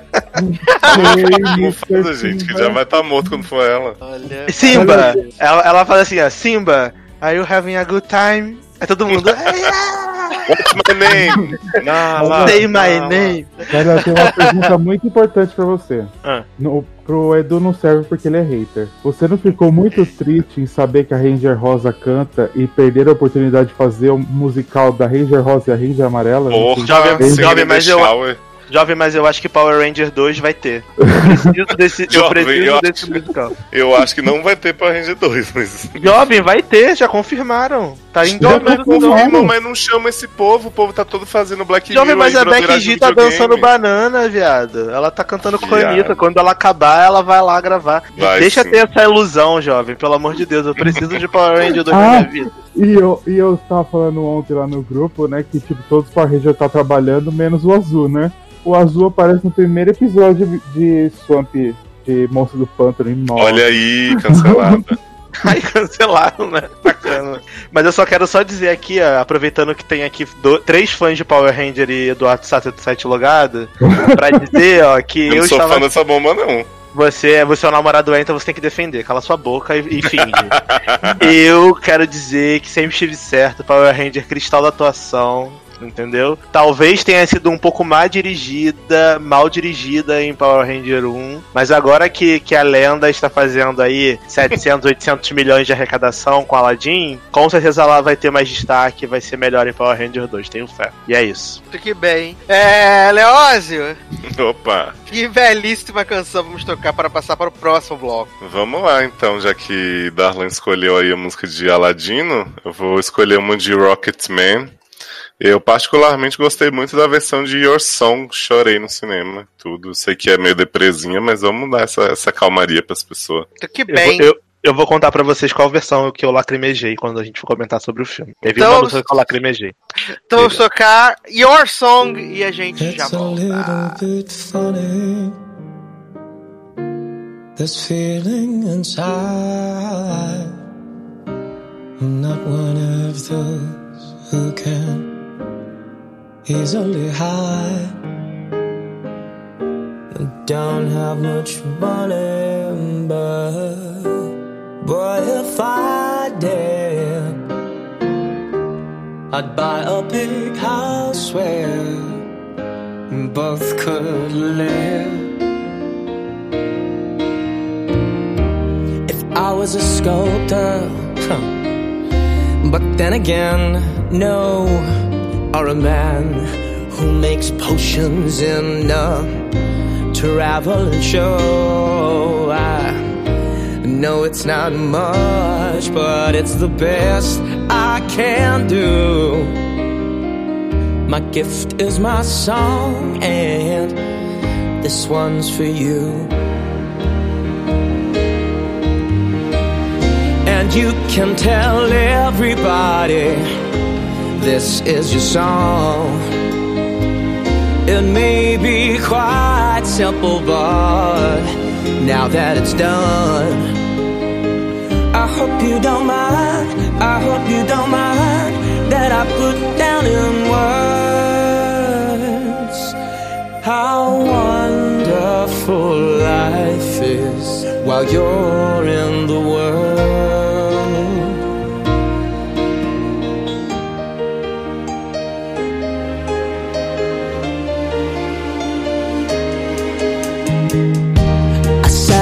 The roof and kicked off the moss. Well, a few of the verses, well, they got me quite. Estamos de volta com o Logado Cast. Agora, para falar sobre um filme que já estreou, já tem 43 anos. Mas, né, eu fui ameaçado, minha vida foi ameaçada por certas pessoas desse programa. Sim, Que eu só sim. poderia falar sobre esse filme quando ela voltasse, né? Estava de férias, estava passeando, mas eu só podia falar sobre esse filme quando ela voltasse. E vamos falar finalmente sobre Detetive Pikachu, né? Esse filme aí No. Maravilhoso, estrelado por Ryan Reynolds, né? Como Pikachu, que aliás tá muito fofo esse Pikachu, gente. Ele é muito Ai, meu Deus. ele é muito, muito, muito fofinho. Eu não terminei de assistir o filme, então ainda não posso ter uma opinião formada sobre o assunto. Mas vocês assistiram, né, jovem? Do que, que se trata esse filme, gente? Pokémons Então, andando na Terra. É isso. Detetive Pikachu é o quê? É o jovem Justin Smith, que eu já não lembro o nome dele, porque o personagem dele é ruim. Minha primeira crítica ao filme. Mas. Garoto. É Tim o nome dele. O Tim, ah, é o Tim, é o mesmo nome do jogo, esqueci. Então, ele é um coisa lá que tem problema pra capturar Pokémon, aquela cena primeira maravilhosa dele tentando capturar o Killbone. e ele não consegue. E aí ele fica. Ele vira meio hater de Pokémon. E aí o pai dele, ele recebeu a notícia que o pai dele sumiu, desapareceu. Ele vai lá atrás ver e o pai dele é, vai na casa do pai dele e ele encontra um Pikachu que fala com ele. E ele vai na cidade onde Pokémons e humanos, né, convivem. Vivem Ah, together. é. Basicamente. Isso, não tem batalha, não tem essas coisas. É uma cidade diferente das outras do mundo do Pokémon. Mas o filme já começa com a cena icônica do primeira animação, né? De Pokémon, que é o Mewtwo lá na bolha, pra estourar tudo. Lá, que vai matar os médicos tudo e Rita a hora junto. Hora. Gente, eu queria, eu queria só fazer um adendo. E eu fiquei chocado quando, quando eu reparei que era Rita Ora. Porque eu, porque eu não fazia ideia que essa mulher tava nesse filme. E aí, e Rita, e Rita Ora é assim, ela é muito avulsa, né, cara? Qualquer coisa, tu tá vendo um negócio assim, avulso, aparece Rita Ora ali, cantando, ou Rita Ora atuando, é muito louco isso. Quando eu vi que a, que a, que a cientista lá, mega evil do Mewtwo era Rita Ora, eu fiquei com a minha cara no chão. Não acreditei. Piada, eu não tava esperando que Rita Ora ia aparecer como atriz do filme. Pra mim, ela só ia fazer a música. Viado, sempre que Ritinha canta uma música, ela exige um papel. Eu acho que faltou um sequestro. O Mewtwo podia sequestrar ela. E aí ia ser maravilhoso. Imagina fazer um crossover 50 tons de Mewtwo. Gente! maravilhoso. Ah, gente, mas eu maravilhoso. queria falar que essa primeira cena, de novo, é muito maravilhosa. Vocês já assistiram o primeiro filme do Pokémon, né? Não, foi o único filme, na verdade, que eu assisti do Pokémon. Então vocês lembraram na hora que vocês viram a cena, né? Não. Sim. É a do, é a do desenho, igualzinho. Aí o, o diretor falou assim que ele fez a cena porque tudo no universo por- Pokémon é tudo no mesmo universo e as pessoas têm que aceitar isso e beijo. Não é Mas eu igual não do- lembrava, Zanon. Agora que você falou, eu tô pensando, porque eu realmente não lembrava que era igual do desenho. Não, o primeiro filme Legal. do. O primeiro filme da animação, o começo dele já é aquela cena igualzinha. sei Uhum, não, legal isso, né? Ele colocar isso de uma forma pra linkar tudo. É, porque o Bacana. Mewtwo ia aparecer, né? Então ele falou, ah, como é que eu vou pôr o Mewtwo aqui, né? Ele decidiu fazer, porque no jogo também não é o Mewtwo aparecendo assim, é outro jeito, mas. Uhum, Mas foi legal o jeito que ele fez. show. Mas aí tem o plot lá da, da- da- do, do negócio Lilás, né? Que deixa os Pokémon tudo bravo, né? Tudo violento. Nossa, gente, os miquinhos invadindo a casa, que Pikachu foi correndo de um lado pro outro, esse menino fica sendo mordido pelos micos, pulando. Aliás, eu roda. amo- Eita, amo- fala o nome. Viado, eu amo que o, o menino soltou o- as maconhas lá no- no- nos micos e levou só sete anos pros micos entrar dentro da casa depois de cheirar o. o Gente, não é mico, é a Apple. Respeita. Bom. Respeita, fala pelo eles não demoram muito, não, Sassi. Demora para um caralho, demora demais. Não, demora o tempo do menino conversar com o Pikachu, trocar ideia, pensar que tá maluco. Demora muito tempo. É o tempo poético. É, é sim. e aí os micos correndo atrás desse menino, esse menino perde o casaco, perde a blusa, perde a calça, perde a cueca. Olha o inferno. essa cena, gente. Mas essa cena é muito boa. Eu adorei essa cena, que é quando os, os, os, os Apons começam a atacar ele e ele correndo, aí o, aí o Pikachu correndo. E aí tem o plot do Pikachu que o Pikachu é traumatizado, né? Que ele não consegue dar o choque do trovão nas, nas pessoas. É, tá sem memória, né? Ele tá Que ele tá sem memória e tal, e aí ele. Aí o, o, o homem correndo na rua e tal. Mas eu achei uma sacada muito boa essa parada do, do pó roxo. Aham. Porque, primeiro, quando aparece, né, que eles dão um close no pó roxo lá na, no, no apartamento do, pai do. Qual o nome do, do personagem, Zanon? Tim. Do Tim, é, já sabia que aquilo ali ia dar merda, né? E aí, quando ele pega aquele pó roxo como quem não quer nada e, tipo, pum, explode aquilo na cara dele, eu falei, fudeu, vai dar, vai dar algum caô. Só que eu não entendi porque o, o Pikachu, ele também aspira, não aspira aquele pó roxo? Ou não? Em nenhum Não, momento. posso sair pela janela e depois Ah, é? na- lá na, na boate, né, que rola as lutas de Hum, Pokémon, é. ele não tá no. Ah, no não, é. Eu, eu fiquei nessa dúvida, porque eu tinha achado que ele tinha expirado e não tinha acontecido nada com ele. Porque eu falei, ué, mas todo mundo, todo Pokémon fica mega evil quando aspira o pó roxo. O Pikachu também deveria ficar, né? Mas, ah, então tá explicado. É isso. Que aliás é quando aparece Charles Albert, né? Nessa luta de Pokémon maravilhoso. Gente, eu queria, Charles eu queria muito enaltecer o CGI desse filme, porque assim. Tá tipo, muito bom o mesmo. Charizard tá. Puta que pariu. Eu, eu, eu, eu vi os Pokémon assim, eu ficava batendo o pezinho assim no cinema. Eu, eu vi esse filme, sei lá, duas semanas depois, três semanas. Não, estreou aí no Brasil no início de maio, né? Uhum. Eu vi agora, tipo, início de junho. Então, assim, eu ficava muito ansioso, o cinema não tava cheio. Eu Uhum. ficava tipo, caralho, cara, tá muito bonito isso, tá muito foda, tá muito foda, tá muito foda, tá muito foda. Eu não conseguia nem prestar atenção no, no filme. Eu ficava, Nossa, eu ficava eu vendo, ficava eu ficava olhando no fundo, assim, os Pokémon andando, sabe? Pra eu identificar os Pokémon, igual um Mas é, idiota. eu ficava também toda hora, eu ficava mais prestando atenção nos Pokémon do que no filme que o cara tava falando, porque tá tudo muito bem feito, né? E aí você acompanha o negócio, vai, que todo, mesmo quem não acompanha mais, mas conhece, faz 20 anos que existe, e você fica vendo como é que transformaram os bichos, né? Muito legal. Agora, sabe o que eu senti falta? Não sei se vocês também. Os Pokémon falarem as- os nomes deles. Porque, tipo, tem a cena com um monte de Bulbasauro lá, que é a hora que eles vão ajudar, né? O Pikachu tá ferido. E eles só ficam. Tipo, não falam Bulbasaur. E. Sei Ele lá, falou? tipo, só o Psyduck. Só o Psyduck que fala. É, pra, E mim, mesmo eles, assim. pra mim eles meio que, tipo, é que os mais recentes, eles têm uns que, tipo, os grandão não fala muito o nome deles, né? Faz mais É, mas tipo, o Squirtle tem uma hora que ele tá lavando lá o chão do estúdio, ele também não fala Squirtle. Aí o, o Charmanderzinho que aparece também, né? Fiz sentir falta, queria ouvir. E uma coisa que eu fiquei um pouquinho decepcionado foi que eu esperava mais destaque pro Cristal Jigglypl- Jigglypuff, porque. Foi bem rapidinho. Maravilhoso. Porque foi muito rápido, eu queria ele cantando uma música inteira no karaokê, as pessoas dormindo. Sim. Assim, eu queria, porque assim, ele tava lá no karaokê, as pessoas, o dono dormindo lá, e ele cantando no karaokê, e foi isso, tipo, 5 segundos, sabe? Eu queria um pouquinho mais, só isso. Sim. Agora, a cena do Mr. Mime foi tudo que eu esperava e muito mais, gente. Maravilhoso. O menino, o Tim, entra no negócio, aí acende o fósforo, o Mr. Mime faz aquela cara de fuder. Ah, maravilhoso, fingindo que vai- incendiar e matar ele lá Sim. dentro. Olha, maravilhoso. Eu amei. O que vocês acharam de menina Ellie da Society? Gente, Ai, cristalzinha. Gente, uma essa aposta. menina, ela é muito, tipo, ela é forçadíssima, né? Ela Ela é começa muito horrível, aí depois você começa a amar, assim, tipo, Então, mas depois eu peguei, Jovem, peguei um amorzinho por ela, que eu achei que ela ficou legal, porque acho que foi o Psyduck que humanizou a personagem. Sim. pra mim ela começa horrível e no final tava igual ao começo. Tava horrível ainda. assim, eu gosto muito do, do Psyduck. O Psyduck é muito foda, real. Então, por causa do Psyduck, eu tava torcendo pelo Psyduck, sabe? Então, ah, beleza, ela tá ali.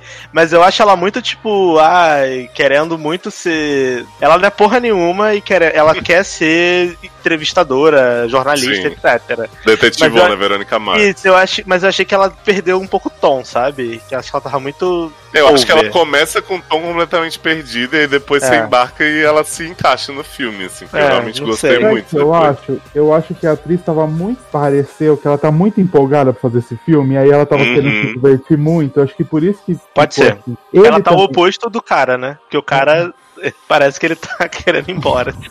Não, mas, filho, mas ele conhece tudo de Pokémon, ele sabe várias coisas. Então, assim, eu acho que ela foi muito empolgada, não conheço muita coisa, mas agora sou super fã, nunca critiquei.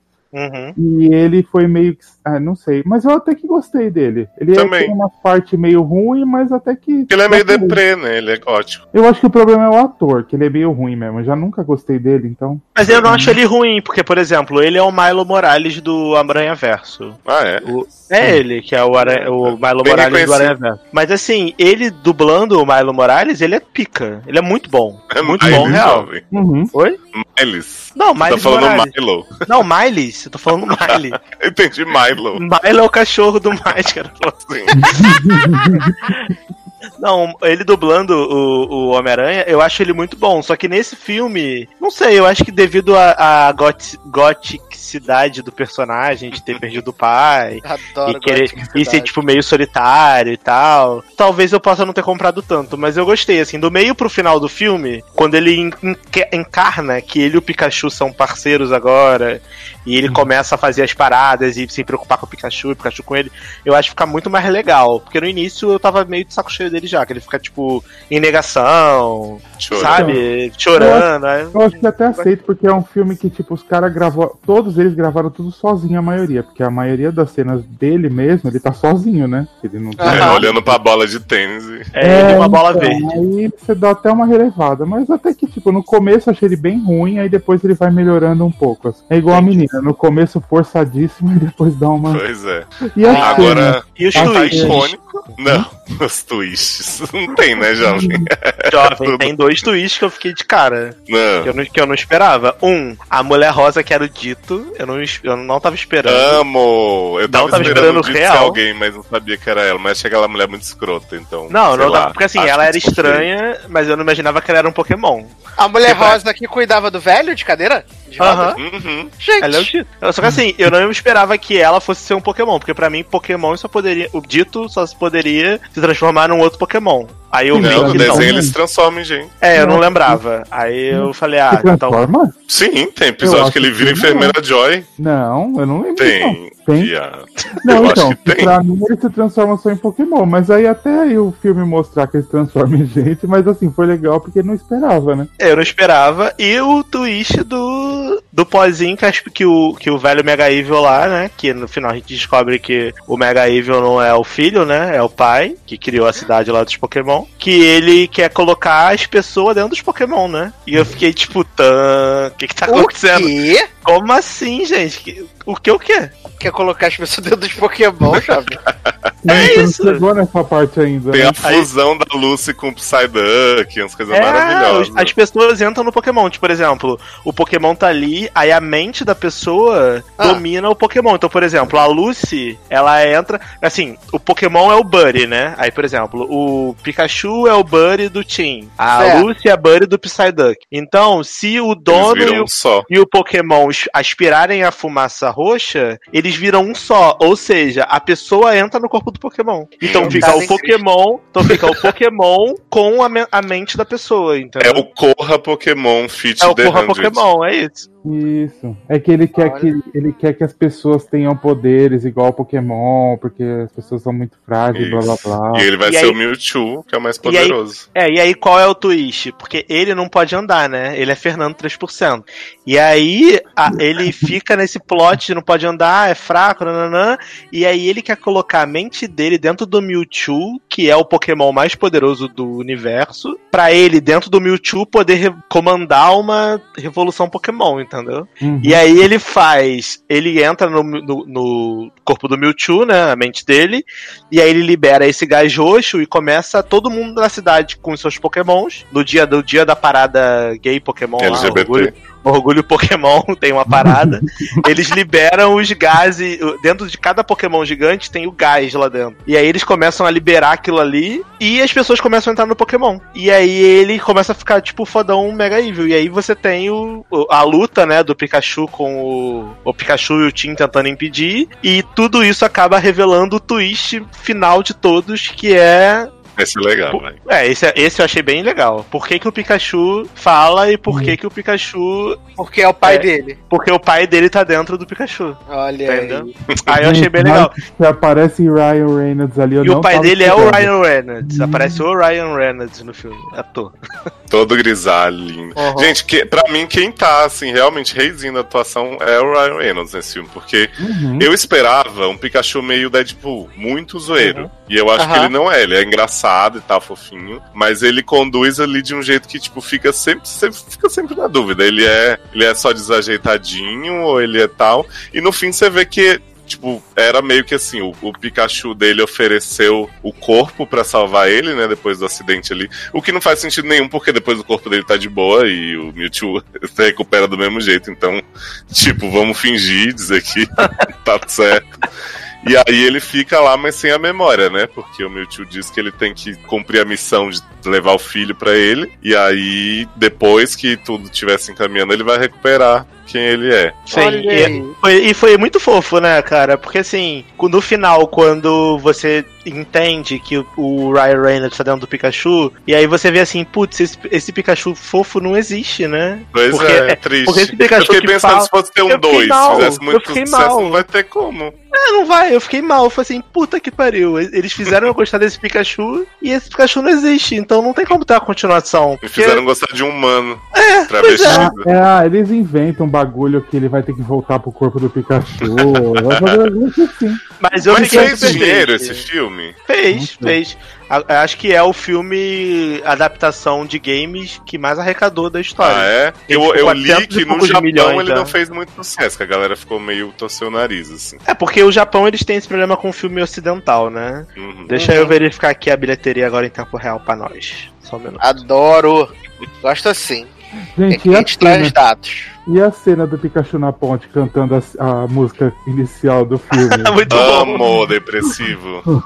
Pikachu gótico. Gente, esse filme eu vi no 4D, né? Porque eu tava na Irlanda, desculpa por Rica do caralho! Eu tava em Toronto. Olha aí. E, gente, foi um filme tão divertido de ver em 4D, porque toda hora eles mergulhavam em aguinha e tal, e as porradinhas, piadas, danças, coisas, tipo.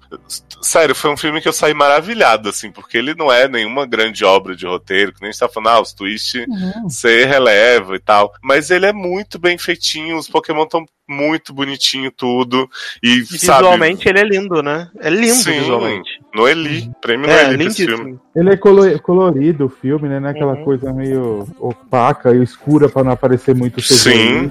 Eu A fico pensando, cara, uma criança, tipo, meu sobrinho adora Pokémon. Meu sobrinho de 7 anos. Se ele for ver esse filme, ele vai surtar. Porque, tipo, a gente gostava de Pokémon, mas a gente é velho hoje e já fica desanimado desse jeito. Uma criança que vê desenho, que joga e tal, e vai ver esse filme desse jeito, vai ficar muito feliz. É eu, né? Então, Agora esse filme fez 410 milhões no mundo. Assim, não Ah, é melhor nossa, que que bilheteria maravilhosa, mas já pisou em Shazam E Liga. e- Não, Liga ainda não. Ah, também, porque custou bem Qualquer menos que filme passa a Liga da Justiça, né, gente? Mas assim, ele custou. O budget dele com divulgação com foi 150 milhões. E aí ele já assim, fez praticamente três vezes o seu. Então tá bom, né? Gente, Acho já que- tá bom, já. Já dá pra Ah, excelente. universo. Espero que eles consi- que eles não desistam de fazer e continuem, porque, cara, os Pokémons ficaram perfeitos, assim. Eu acho Ficaram que se eles mesmo. conseguissem fazer um- um- ah, uma série de filmes focando talvez nas ligas Pokémon. Mas aí é que tá, eu conversei com o Diego, meu amigo Diego Paixão, do Logado. amigo de Leandro. É, que é amigo de Leandro, na verdade, que não é mais meu amigo, agora é amigo de Leandro. É, sobre isso, porque o Diego também é muito fã de Pokémon, né? A gente. Pokémon GO e tal, fa- falando essas merda e tal. E aí eu tô falando com ele, cara, eu acho muito difícil eles fazerem outros filmes com batalha Pokémon. Porque nesse filme, por exemplo, tudo bem que era porque tava numa cidade onde Pokémons e humanos convivem harmoniosamente. Mas eles colocaram a batalha Pokémon como uma coisa ruim, uma coisa errada nesse filme. Porque tem toda essa parada de direitos animais, PETA, não sei que. A gente, hoje em dia a gente vive num mundo em que eu acho muito problemático eles colocar, fazerem filmes focando o público infanto-juvenil com batalha de bi. Porque assim, Pokémon é uma coisa que não existe, né? De verdade. Então, no não nosso... tem como os caras militar uma coisa sendo que não existe. É, Então, eu sei, mas eu ah, acho que as pessoas vão militar. a galera milita por qualquer coisa. Mas as pessoas vão militar, porque eles vão falar assim, ah, vocês estão incentivando a briga de bichos. Não, mas Porque, aí assim- só vai, só vai agora porque tá saindo filme, porque essa porra existe faz 20 anos e tá todo mundo quieto, né? Exatamente, mas eu acho que no cinema a Warner não vai querer ter essa dor de cabeça de Bom. gente de direitos de animal querer vir militar e falar. Eu, Darlan, acho que não. Eu espero estar errado, espero que eles façam. Porque se eles fizerem, eu Bom, vou eles- gastar o meu dinheiro e vou assistir, porque vai ser maravilhoso. Eu vi Mas- que é uma notícia que eles iam começar a adaptar os jogos Red e Blue, que são os dois primeiros jogos. Que lá na, na primeira região do coisa, com o Charmander, o Bulbasaur Squirtle, pra começar ali o filme e ir andando pros outros lugares. Ali Veridiana, né? Mas tipo Liga Pokémon ou. Isso, Liga Pokémon, ginásio, treinador, normal. Uhum. Olha, falei, se, meu- foi, meu se for isso, é meu ter- sonho. Vai ser Meu maravilhoso. sonho é menino Jacob Tremblay ser um, o tipo Ash e ele começar a fazer jornada e crescendo no cinema com Pokémon. Ia ser muito bonitinho. Vai ser o Harry. Potter da, nossa- da nossa geração Harry passada. Potter da É. nova geração, né? Da, da nova não, da nossa não, da nova, né? Da a nova. foi. A É, a nossa nossa, a foi, nossa já era, já tá 20 anos. carcomida. A nossa já passou tem um tempo, inclusive. Ai, ai, maravilhoso. Vocês querem falar mais alguma coisa de Pokémon ou podemos passar para o próximo bloco desse podcast maravilhoso? Vão assistir, gente. É legal, assim, é- vale pelos Pokémons. Os humanos são uma bosta, mas os Pokémons são lindíssimos. Então vale super né? a pena. E se, e se quem jogou o jogo, a história é bem diferente e é boa que nem a do jogo, assim, a historinha. Maravilhoso. Zanon, que belíssima canção iremos tocar para passar para o último bloco desse podcast. Que, po- que K-pop você trouxe do Canadá para nós? Não, eu Achei não, que ser de Pokémon. não, você vai ser de Pokémon. Como a gente vai falar de Pokémon e falamos de Rita Ora, vamos com o Carry On da Rita Ora, do, a música do filme, que tem um clipe bonitinho, ela toda de amarelo, muito Pikachu. Adoro Pikachu. Achei que fosse Eliana, a música do Pokémon da Eliana. Ah, pode ser também, né? Para ser um grande mestre Pokémon, tem que ser coragem, isso é muito bom. E a equipe Rock te desafiar. Maravilhoso. Adoro. Maravilhoso. Vamos tocar então Rita Ora e a gente já volta.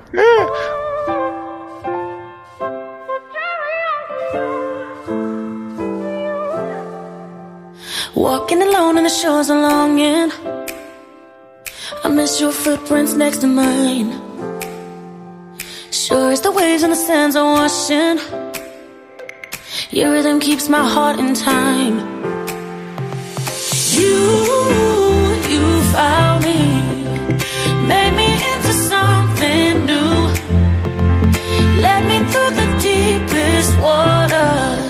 Promise loud to carry on for you.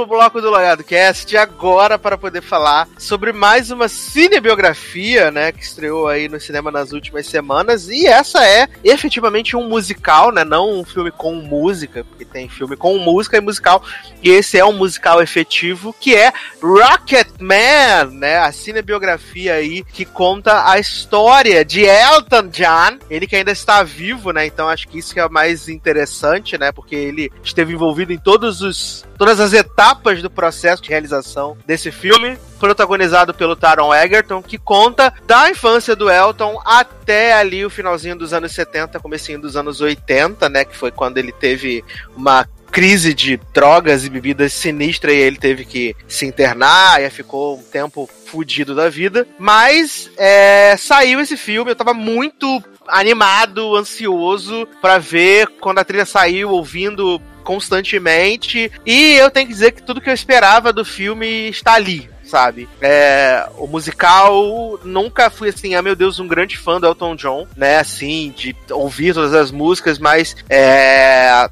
após ver o filme eu fiquei muito mais animado, sabe? E eu gostei de tudo. Eu gostei de tudo que eu que eu vi em tela, achei que é um filme honesto, que não tenta ser mais do que ele é. é a- o fato dele brincar com o lúdico, né? é, ajuda muito a ele a contar essa história, porque ele poderia acabar caindo no mesmo problema do do, Bohemian Rhapsody, que eu acho que é o filme mais próximo, assim, mais recente que a gente pode tentar comparar, né? É... Então é tudo muito permitido, né? Eu acho que até a forma com que eles contam a história, né? De estar ali na, naquela sessão de terapia, o Elton, né? relembrando momentos, faz até ficar mais flexível com relação a coisas de data, como as coisas realmente aconteceram. E, cara, eu tô muito feliz com esse filme, de verdade. Taron Egerton Cristal, além de excelente ator, né? Porque até agora a gente só tinha visto ele fazer Kingsman e coisas do tipo.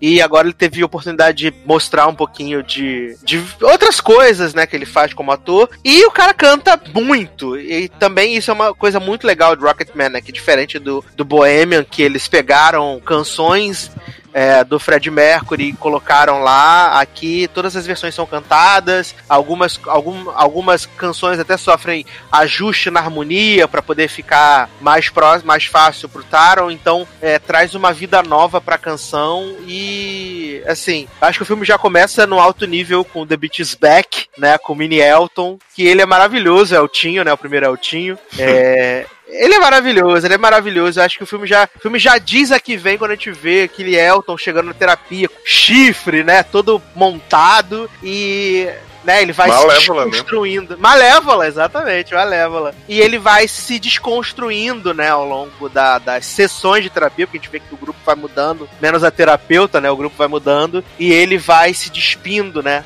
Conforme ele vai se abrindo e contando as, as histórias dele ao longo da, Uhum. do filme. O que, que vocês acharam, menino, dos filmes? Darlan viu o filme ontem, né? Leoz já assistiu na semana, durante a semana. Menino, eu não tinha entendido que eram várias sessões, não, sabia? Porque assim, esse fato de ele estar de Malévola, pelo menos metade do filme, me deixou até com uma sensação estranha de que ele tava naquele primeiro encontro falando aquele tanto de coisa. O que me deixou um pouco, tipo, sem entender. Na hora que ele tá com o roupão, eu achei inclusive que era o mesmo dia, só tiraram a roupa dele ele botou o roupão. Mas agora você falando faz muito mais sentido. Eu gosto muito da linguagem que eles escolhem, assim, nessa hora que aparece o menininho, né? Dele inserido naquela coisa, naquela filmagem da época, mas o menino tá com a carinha de hoje, assim. Tipo, achei uma maneira legal deles fazerem essa viagem pela memória, né? Que eu acho que o filme, na verdade, é uma grande sessão de terapia da, de tudo que tá mostrando ali, aquelas conversas dele com os personagens, com o pai, a mãe, ele mesmo. Tipo, é tudo muito como ele lidou com essa história dele, né? Com essa parte ruim aí da história. Agora, uma coisa que me incomodou um pouco no filme, eu já quero tirar isso do caminho, assim, porque eu realmente acho que tem coisas muito boas falar depois, é que os personagens maus pra ele, por mais seja a visão dele, né, de quem era o pai, quem era o namorado abusivo, são muito uma nota só, assim. Então eu senti o pai, todas as cenas ele tá lá pra escrotizar a mãe, escrotizar ele, o Richard Madden, né, que chega depois como empresário mega evil. Eu acho too much o negócio de ficar recebendo bola gata no jardim na frente dele. Eu senti falta de ver alguma humanização desses personagens, por mais que a escolha seja de mostrar o Elton, né?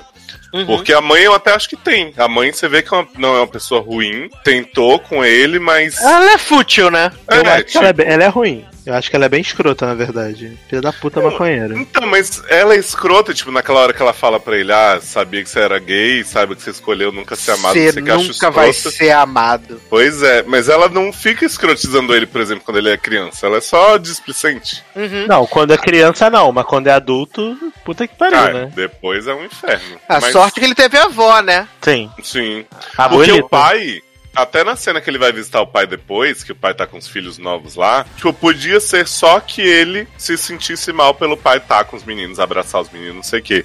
Mas além disso, o pai ainda é escroto naquela cena também. Fica Uhum. pedindo autógrafo pro amigo, manda ele riscar, sabe? Eu achei que Um podia pouco, né? ser um pouquinho. Tipo, eu gostaria de ver esse pai que tinha algum amor pela família e que não aceitava o filho ser gay, mais do que o pai que é só um escrotão que tá ali pra encher o saco de todo mundo. Mas eu tava lendo que realmente o Elton não tem um. não teve um relacionamento bom com o pai dele. Quem ele considera pai é realmente o padrasto, né? E nem Ele com a mãe, considera- né? É, com a mãe ele ficou vários anos sem falar com a mãe. Ele ficou muitos anos sem falar com a mãe Eu dele. ouvi, eu ouvi em algum podcast, eu não lembro se foi no Wanda, não lembro. Mas foi em algum podcast que alguém falou, não sei se foi. Acho que foi no Wanda mesmo.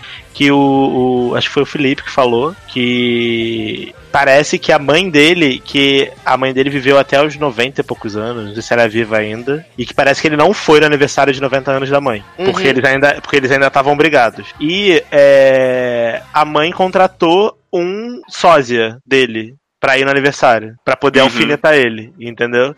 Então, assim, você vê que ela é uma pessoa complicada. E nesse filme, eu achei assim, eu acho que a, a, a Bryce Dallas, ela tá muito. A mesma personagem que ela fez naquele filme da que ela come torta de cocô. Aham, de real, Histórias Cruzadas. É a mesma personagem do História Cruzadas, mesma, mesma coisa, só, com que botaram, mais. botaram umas próteses de, na cara dela de desizãs pra ela ficar mais velha.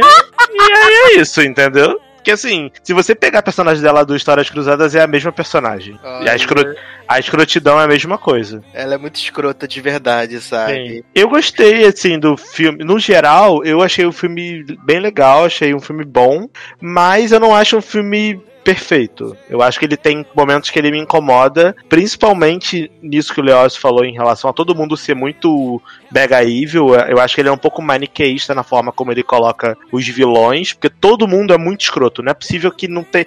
Tirando o, o né, que é o amigo dele, que é o irmão Uhum. dele, todo o resto é muito escroto com ele. Então, assim, esse homem teve uma vida tão, tão fodida assim, ele não teve uma alegria em toda a, infância, adolescência e, e metade de Sim. vida adulta, sabe? E foi tipo assim, ele começou a fazer sucesso, já ficou drogado, não sei o que, ele não teve um Sim. momento de aproveitar. Não, ali. tudo bem que ele fez sucesso, ele era muito novo. Eu acho que com 22, 23 anos ele já era um puta sucesso. Então até faz sentido ele ter entrado nas drogas, assim, e na- no álcool, devido a essa vida fodida que ele teve, muito novo. Mas o que me incomodou mais é o fato de todo mundo ser tão unilateral. Uni- un- não unilateral, unidimensional. Tipo, to- tirando a avó e o Bernie, todas as pessoas da vida dele fuderam com ele. De alguma forma. Todo mundo. E aí, é, isso eu achei um pouco too much. Eu gostei das músicas, porque as músicas do Elton John são muito boas, mas eu confesso que em alguns momentos dos números musicais eu fiquei um pouco. O que que tá acontecendo, sabe? é, Porque assim, esse filme é um musical musical real, então as pessoas começam a cantar do nada, é da cabeça dele. E isso realmente não me incomoda, porque, né, gente, musical é isso. As pessoas começam a cantar e fazer diálogos através de música do nada. Só que nesse filme eu não sei explicar se foi a direção ou se foi a escolha de como eles apresentaram as músicas. Algumas coisas aconteciam muito assim do nada e eu fiquei meio perdido nisso, entendeu? Eu só vi o filme uma vez, então eu vou ver de novo, obviamente, com mais paciência pra tentar é, absorver melhor tudo. Mas é, pra mim, acho que foram as duas coisas que mais me incomodaram. Foi todo mundo ser muito mega evil e alguns números musicais que, que, que as coisas apareciam assim eu não conseguia identificar o que estava acontecendo, sabe? Se Eu não, acho eu não achei assim que todo mundo é mega evil. Eu acho que essa, essa coisa de ser ruim realmente é do Richard Maiden, né? Do Rob Stark. Que ele é muito, ele é muito interesseiro e mal. E na mãe dele, que é displicente, assim. Eu E acho o que. pai? E o pai. Ah, o pai é frio, né? O pai não é mal, é frio. Nossa, é o pai chega, ele, ele chega assim, gostei desse disco, papai. Ele não toque nos meus discos! Dá um tapa na mão do menino. Gente, Mas também, e também eu acho que assim, ele, ele faz questão de mostrar que o Elton não era o cara perfeito, que ele era. Sim. Ele era um, um cara Sim. super problemático. Não, gay acho que é o de menos, cara.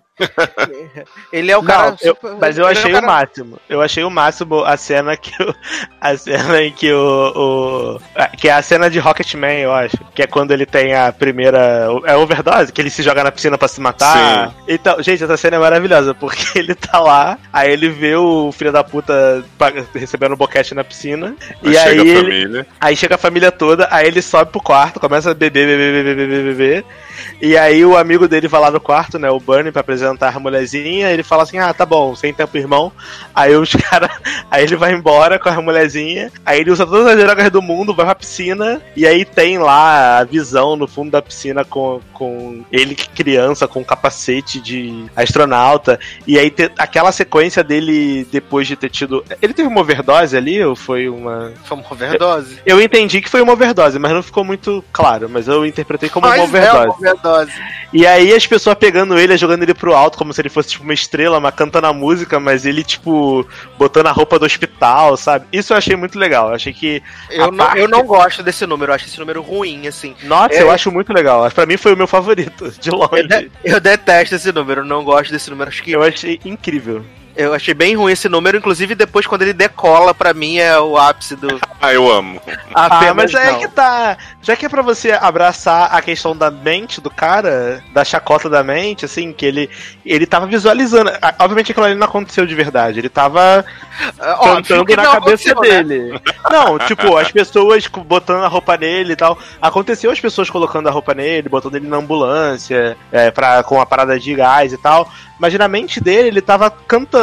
Então. Não, mas a dele roupa que ele tá botando é pra ele entrar no show, ele tá botando roupa de beisebol. Não, eu sei, jovem, mas é, essa cena, ela tem, sei lá, dois minutos. Na- no primeiro minuto dela é ao longo da, da parada do hospital. Tipo, ele tira ele da piscina, aí ele começa a cantar, Bota aí, na tipo, maca. Aí botam na maca, aí levantam ele, aí tiram a roupa dele, que ele tá com um roupão e tal, botam uma roupa de hospital, aí não sei o que lá, e depois botam a roupa do beisebol pra ele cantar no palco, aí ele toca e decola no foguete. assim, aquilo ali claramente é na mente dele. Então o fato dele decolar pra mim é o de menos, sabe? Eu achei até legal. Falou assim, ah, ele tá indo, sei lá, pras nuvens, não sei, é da cabeça dele. Não, mas ele eu tá- não, mas eu não gosto da curtindo. cena. é- é- acho que é porque eu criei expectativa demais com a música, sabe? Entendi. Então, pra, pra mim não funcionou. Pra mim, o melhor número musical que eu mais gosto é o do, do- com canto e dança, é a, a transição dele adolescente pra ele Teron, que é ele tocando lá no barzinho, aí depois tá no, Uhum. no, no, no parque de diversões. Eu gosto muito dessa cena. Acho que, acho que ela funciona muito. E também o primeiro show dele nos Estados Unidos, que tipo, a galera Uhum. começa a flutuar, sabe? Nossa, Com- aquilo pra mim é muito pai de legal. Marissa, né? Com pai de Marissa de peruca. Nossa, a bichona maravilhosa. Gente, pai de Marissa quase comeu o cu de Burn ali né, na frente de todo mundo. Uma viado. bichona maravilhosa, pai de Marissa, gente. Pai de Marissa como possuído falando, então, você tem quatro shows aqui, não esquece não, hein? Eu gosto muito Ai. dessa coisa deles levitarem, porque é muito a sensação dele, né, do sucesso a primeira ali, de, porque ele tava super nervoso antes de entrar. Ele viu um monte de gente, beat boys, não sei o que, tava nervosão no banheiro. Aí chega o carinha lá, né, que é o, o filho do empresário que usa a sala pra fazer reunião escondido. E aí o cara, você vai sair daí de qualquer jeito e tal. Aí ele sai assim falando, não, e aí, vamos lá, tipo, se, se fingindo que tava super confiante. E aí quando ele sente, assim, o calor das pessoas mesmo e tal, achei muito legal a representação dele levitar e todo mundo levitar junto. Tipo, acho que foi das escolhas de, dessa, desse lúdico, assim, foi a que mais mostrou como ele se sentia. É, eu não entendi o plot da, dele resolver casar com a mulher do estúdio real. Eu sei que provavelmente isso aconteceu de verdade, É, mas. eu senti que foi tipo assim, queremos claro. mostrar É, essa parte O, do pro- o casamento. problema foi que eles não usaram muito tempo. O que, acontece? Ele casou com a engenheira de som e ele ficou quatro anos casado com ela. É porque no filme é, é tipo uma cena de um minuto, é muito rápido, sabe? É, ele não canta, faria ele cantando, ele cantando, aí já o casamento e de já a separação, sabe? Uhum. Mas tudo isso foi um espaço de quatro anos que ele ficou casado com essa engenheira de som. E eu fiquei, assim, não decepcionado. Acho que decepcionado é a palavra. Com, com o filme acabar no momento em que ele tá saindo da rehab. Porque eu fiquei muito chateado porque eu achava, que eu, como não sabia nada do filme, eu achava que ia, sei lá, até os dias atuais. E ele não foi. Eu fiquei esperando o Rei Leão, fiquei esperando a Princesa Diana, fiquei esperando vários momentos icônicos da vida do. Elton John e não teve. Eu falei assim, caralho, não é possível que eles não vão botar o auge desse cara. Porque, porra, só mostrou o sofrimento. Cadê o, o auge? É que ele sabe? teve, dois, ele teve dois períodos de auge. Teve esse primeiro período, quando ele era mais jovem, que ele né, explodiu com Your Song e, e com A Morena e várias músicas, né? Com o próprio Rocketman e tal. Aí ele chegou no fundo do poço e o I'm Still Standing é a retomada dele, né? Do Elton. Uhum. Porque ele fica muito embaixo, assim, depois dessa época, ele fica, tipo, muito low profile, e ele volta a- a- a- as atenções do, do Spotlight quando a Disney chama ele pra poder fazer, a Fazer trilha o do Rei Leão. Em Entendi. 94, entendeu? E aí ele volta a ficar no Spotlight, e aí tem a morte da Diana em 97, quando ele regrava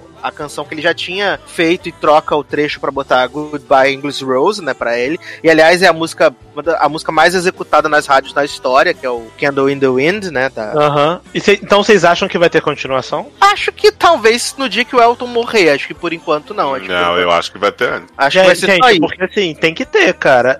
Honestamente, porque a sensação que eu tive foi, caralho, esse filme tá- acabou na metade. Eu quero ver o resto. Até porque o filme porque- não fez muito dinheiro até agora, né? Tá com 100 milhões só, hein? Ah, cara, eu acho que deve fazer uns queria. 200, 200 e alguma coisa. Não, não vai fazer, nossa, não vai explodir, mas provavelmente não foi um filme que, que teve um budget muito grande, sabe? Até porque ele é. Ele é. Ele não é PG-13, né? Igual a Amy- o Bohemian, né? Que. Sim, ele é PG-18, eu acho, Isso ele é pra foda, maior. né? Porque assim, Bohemian cortou os anão tudo, que o Fred Mercury cheirava cocaína na cabeça dos anão, e fez o sucesso que fez, a- apesar das críticas. Eu particularmente gosto de Bohemian, assim, todos os defeitos, porque eu acho que eu tenho mais, mais coisa com as músicas do Queen do que do Elton John, por exemplo. Uhum. Mas aí, tipo, eu, eu acho que eles fizeram direitinho, mostraram, como o Sassi disse, o cara sendo escroto, sendo drogado e não sei o que, as relações dele. E aí, por causa disso, provavelmente o filme não vai fazer o dinheiro que poderia, porque vai ter conservador. Teve gente muito escandalizada, eu falei pros meninos, né, que.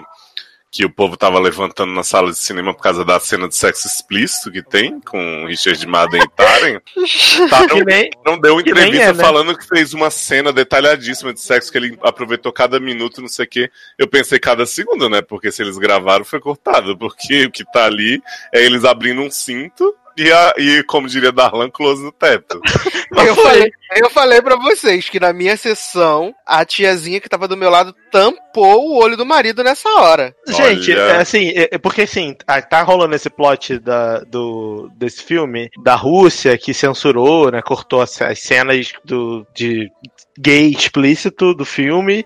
Aí eu falei, gente, a Polônia também é um país que, né, que é meio intolerante com, com gay. Então, é, vou ver, né, o filme, né? Já, tô- já é uma vitória que estreou, né? Igual Love Simon, que não teve nada estreou oito meses depois aqui, durante uma semana. Mas assim, beleza, fui ver. Aí cheguei lá, né? Tava lá vendo o filme. Aí teve essa cena lá, dele encontrou o Rob Stark, aí foi pro quarto, deu um beijinho, close no teto. Eu falei, ué, cortaram a cena, né? Porque teve. Tava todo mundo falando que, tipo, nossa, era uma pegação muito sinistra, um negócio muito absurdo. Falei, gente, cortaram, igual na Rússia. Aí entrei no grupo do, do Telegram falei, gente, acho que cortaram. Acho que não teve a cena gay, porque foi assim: deu uns beijos, o homem tirou a camisa, close no teto. E aí depois. Só que eu achei estranho, porque logo depois tem a cena do boquete na piscina. E tava lá o homem abaixado chupando a piroca do outro. Eu falei, ué, se era pra cortar, né? Beijo, por que, que não cortou também a cena da piscina, que em teoria não servia pra nada, sabe? Mas aí não, né? Descobri que realmente a grande polêmica era essa mesmo. Era o close do teto. Sim. Uma coisa que eu achei muito legal, que eu lembro do Darlan falando, né, que que achava que o povo da Polônia ia receber melhor porque eles gostam do Elton John, assim como eles gostavam do Fred Mercury. E na minha sessão eu percebi muito casal hétero com o cara fazendo uns comentários assim, tipo, torcendo pro romance. E Aham. coisas que você não vê normalmente. Eu achei muito legal, porque assim, por mais que eu acho que, claro, né, gente, todo casal gay deveria ter respeito, isso aqui, eu vejo como é importante as pessoas terem empatia pelas figuras que elas estão assistindo. Que não vai ser assim do dia pra noite, tudo vai ser resolvido, mas que quando tem uma ligação emotiva, afetiva, as pessoas mudam um pouco, sabe, de ideia. Uhum. É, uma coisa que eu percebi aqui, como eu fui ver ontem, a sessão tava bem cheia, né? Tava, tipo, lotada mesmo. E aí eu vi gente realmente torcendo. Tanto que quando teve lá o momento do final, quando ele canta I, I See You Standing, que é tipo quando ele levanta da barra de vida, o pessoal tava, tipo, batendo palma, assim, cantando a música, sabe? Junto. O pessoal tava realmente curtindo o filme. Sim, e realmente é o um filme é legal. Então, assim, Aliás, você vê. Essa, essa reprodução do clipe ficou muito boa, ficou perfeita.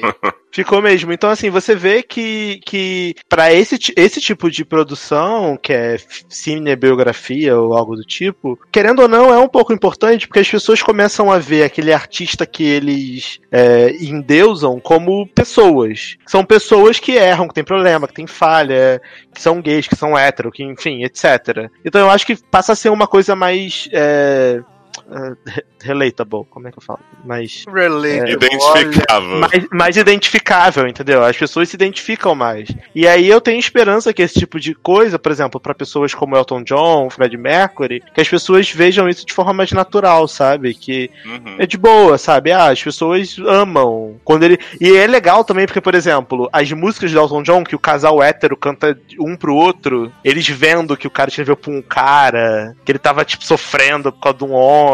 Isso eu acho legal, porque aí você meio que, que dá o choque, né? Porque a pessoa Sim. só, só ouve a música e fala assim: ah, nossa, que música linda, amor. Pra você, Hum. linda. Até, até, Amor da minha até, vida. até mesmo ele e o Bernie já tinham, já tinham se resolvido, né? Bernie já tinha colocado pra ele bem claro assim: ah, eu gosto de você como irmão e tal, eu nunca vou gostar de você dessa, de outra forma e tal. Quando ele começa a letrar Your Song, as olhadas que ele dá pro Bernie é umas olhadas Ah, de ele- quem tá ainda apaixonado, sabe? Sim. Não, e Tiny Dancer, gente, que ele vê o Bernie com a mulherzinha lá, Sim! e aí ele faz Tiny Ele fica mó Dancer. triste, é. Pô, mó barra. Fiquei com pena dele. Falei, poxa, putz. Eu acho linda essa, essa coisa dos dois, assim, acho que é a grande história de amor do filme mesmo. Porque assim, em nenhum momento tem uma hora que ele chega, tipo, querendo beijar e o Bernie fala, né? Eu te amo, mas não desse jeito. Eu acho que quando ele faz Your Song, o que me deixou mais emocionado na música é que o Bernie, ele sabe, ele tá vendo aquilo e ele tá, tipo, doído, porque ele também não vai poder corresponder, mas ao mesmo tempo ele tá muito emocionado de pensar, cara, fizeram isso pra mim, alguém sentiu isso por mim, sabe? Tipo, é- é, eles trocam uns olhares que é muito mais assim. Não acredito que eu sou amado desse tanto, sabe? Uhum. Ele mostra muito. O Jamie Bell é muito bom nesse aspecto. E mesmo depois, quando eles brigam, quando o, o Elton, né, tipo, despacha ele, só escreve as músicas aí. E aí ele se afasta, não sei o que. A relação deles continua muito profunda, assim. E ele, tipo, a hora que ele dá uns, uns piti, ele pede desculpa em seguida, tipo, mais suave. E o Bernie fala, ah, entendi Não, isso aí e o, tal. Bernie, o Bernie sempre fala, né, que eles, tipo, eles nunca tiveram uma briga, uma briga em, nesses anos todos que eles se conhecem, né? Eles se afastaram um tempo, né, foi quando o Bernie pediu, falou que queria, né, escrever outras coisas, voltar pro rancho e tal. Aí foi o tempo que o Elton escreveu músicas que não são assim tão maravilhosas, né, que ele colaborou com outras pessoas, mas que sempre a, a coisa que funcionou pra ele sempre foi a Elton e Bernie, sabe? Sempre foi Uhum. isso que funcionou. Não, eu achei maravilhoso o final também, que mostra a, a- as pessoas, né? Tipo, o que aconteceu com cada um. O Elton John tá 28 anos sóbrio, casou e tal. Fiquei chateado porque não mostrou o marido dele aparecendo. Enfim. É, só aí mostrou eu- na foto, né, o marido É, por isso que eu falei, gente, esse filme tá incompleto, deveria ter uma continuação. Porque não faz sentido só mostrar a barra de vida do homem e quando o homem tá feliz, o homem para de beber, para de fumar, para de usar droga, você corta e bota um letreiro no final. Aliás, Ô, Darlan, o, o Elton tá fazendo a sua última turnê, né? A- Ele tá fazendo a Elton John Final Tour, Los Hermanos. que tá. vai, que vai acabar em agosto de 2020, porque ele diz que ele quer ter um tempo a mais pro marido e pros filhos, né? Que são novos ainda, e ele quer Hum. aproveitar esse tempinho com eles. Eu acho isso muito, muito legal, assim. E também acho muito legal, o Darlan falou dessa questão do final. Que eles botam umas cenas do filme com as imagens reais e é bizarro, porque é muito parecido. Muito, muito, muito parecido. Inclusive, a cena lá do Amorena, né? Que ele tá flutuando. E, caraca, bicho, é igual. Aham. Jovem, ele criança, é, é ele. Igualzinho! Eu fiquei Igualzinho. assustado, eu falei, Eu essa porra, é, essa porra é reencarnação, não é possível. É a mesma Nossa, pessoa. e, e a minha cara na hora que ele tá lá naquela sessão de terapia né, imaginária e o, o criança chega, o Red, chega e fala, ah, não sei o que, você. Aí ele fala, não sou o Red há tantos anos, não sei quantos anos. Aí o Red fala, e quando você vai me abraçar? Morro. Nossa, morri também. Eu mesmo Ele fala morri. tanto isso em relação ao pai, né? E na verdade você vê que assim, ele não era bom com ele mesmo. Ele queria Uhum. tanto ser outra pessoa, fugir daquilo ali, que ele não respeitava a criança que ele foi. É, ele, fe- ele fazia completar a Pink, né? A Pink. I wanna, I wanna be somebody else, né? Don't let me get me. Já dizia Adoro. a música da Pink. Mas assim, é, e, e eu achei muito legal mostrando, tipo, ah, Elton John tá 28 anos sem beber, sem beber, sem usar droga, mas o vício em compras continua. Aí mostra ele com um bando de, um bando de coisa comprada, assim. Eu ri alto nessa, nessa hora, achei muito foda, que ele continua. Claramente na vida eu sou o Elton John, compro várias coisas que eu não preciso. Xiaomi, né? Porra. Maravilhoso, Ô, maravilhoso. Sassi, e a questão que eu conversei com você, que é assim, Darlan, eu fiquei um pouco durante o filme, que o tempo vai passando, você vai vendo o Elton John perdendo cabelo e tal, mas o filme não põe letreiro, quantos anos foram, nem nada. E aí tem uma cena que o Bernie tá lindíssimo, de cabelo cortado, só na água do sabonete, Jamie Bell, incrível.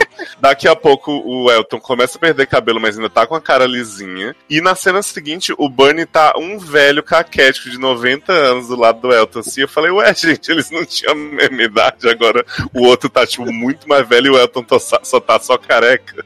É, eu acho que a, que o a montagem, fundado em droga. a montagem do filme é meio confusa nesse sentido, porque eles realmente não se preocupam em, em colocar nenhuma legendinha assim, tipo, ah, um ano depois, cinco anos depois, ou tipo, 1980. Mas eu, acho que, mas eu acho que 1985. essa escolha, Darlan, foi justamente pra evitar cair no problema de Bohemian Rhapsody, que a galera ficou, ah, mas essa cronologia. música, mas a música não é nesse ano. Ah, mas ele cantou, essa música foi no Rock in Rio, no- foi no show em São Paulo, não foi no Rock in Rio. Sabe, pra evitar esse tipo de, de, de pro- problema com linha do tempo, de falar assim, Entendi. não, vamos botar, vamos deixar rolar, sabe? Deixa rolar. Uhum. Gente, e o tapa na minha cara, que tem duas frases de Don't Go Break My Heart com Kiki lá figurante. E aí o Richard Madden chega, interrompe, ele vai lá sedento atrás de Richard, Kiki fica pra trás pra tomar uns drinks com os homens. E eu nunca mais ouço minha música favorita de novo. Eu vi o trechinho que importava, né? Olha, fiquei abaladíssimo. Primeiro que eu jurava que essa música era com Olivia Newton-John. O quê? A cara dela. Maravilhoso, maravilhoso. Mas... Mas, gente, eu queria muito que tivesse um, sei lá, biografia, vídeo, cinebiografia verse, tipo, Uhum. músicas do ABBA, músicas do Elton John, músicas do Queen, tudo no mesmo filme. Ia ser, Seria incrível. imagina, tipo Annabelle, essas porra, tem tudo adoro. verse, tipo, Tipo tudo- Yesterday, que vai ser agora, né? Foi um universo paralelo com várias músicas de vários artistas. Gente, esse filme Yesterday vai ser muito legal. Eu vi esse trailer no, É, eu antes achei de- simpático esse trailer. Não, antes do filme do, do Rocketman passou esse trailer, né? Pois E é. aí eu fiquei assim, de- assim, não vai ser maravilhoso porque vai ter Ed Sheeran, né, ator. Aí é meio foda. Mas eu acho Jovem que a, Ed Sheeran, melhor intitulador de músicas, Hey Dude. Hey Dude, mas eu acho que a, que vai ser engraçado, vai ser bacana ver. Tô- E as músicas vai, são mó legais. e vai ter Lily James, né? Rainha Sim! protagonista. Incrível. Já quero. Amo. De peruca. Já estão prometendo Já é. o logado cast de, de Yesterday. Aham, sim. Hit list de Beatles também. Não, isso aí não precisa. É, mas assim, só pra gente fechar, eu queria falar um pouquinho da atuação. Olha, eu acho a atuação desse menino muito boa, real. Tanto dele quanto do menino que faz o Bernie, achei que foi assim, Uhum. no ponto, acho que deu aula. Eu realmente espero que, que esse moleque seja. Esse moleque, né? Esse parça aí. Esse garoto. seja, seja aí. Moleque, seja moleque indicado é do outro filme, moleque. seja indicado pra alguma coisa, gente, porque ele realmente, na minha opinião, pelo menos, tinha mais ou menos, assim, não mais ou menos, mas tipo, pra parte final do filme, ele tava igual ao Elton John, tipo, era, era o Elton John. Era, foi bizarro, era bizarro.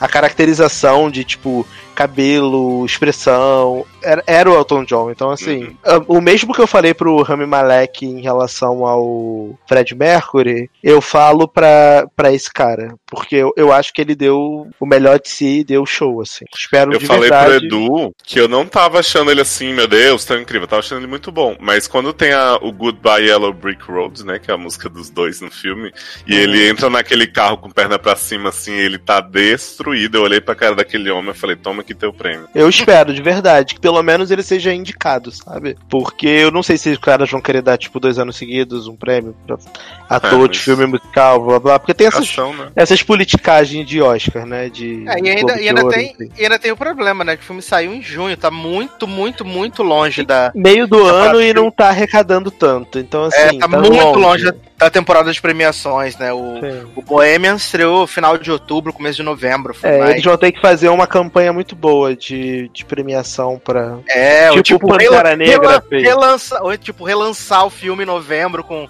sei lá, Uhum. 10 minutos de cenas inéditas, sabe? Aham. É, faz tipo... aquele Deadpool do Natal, que era Não, ou então faz tipo Pantera vocês Negra. viram que saiu, vocês viram que saiu a, a, a nova versão do Star is Born, né, com 12 minutos a mais de belíssimas canções? Não Saiu. vi nem vou ver.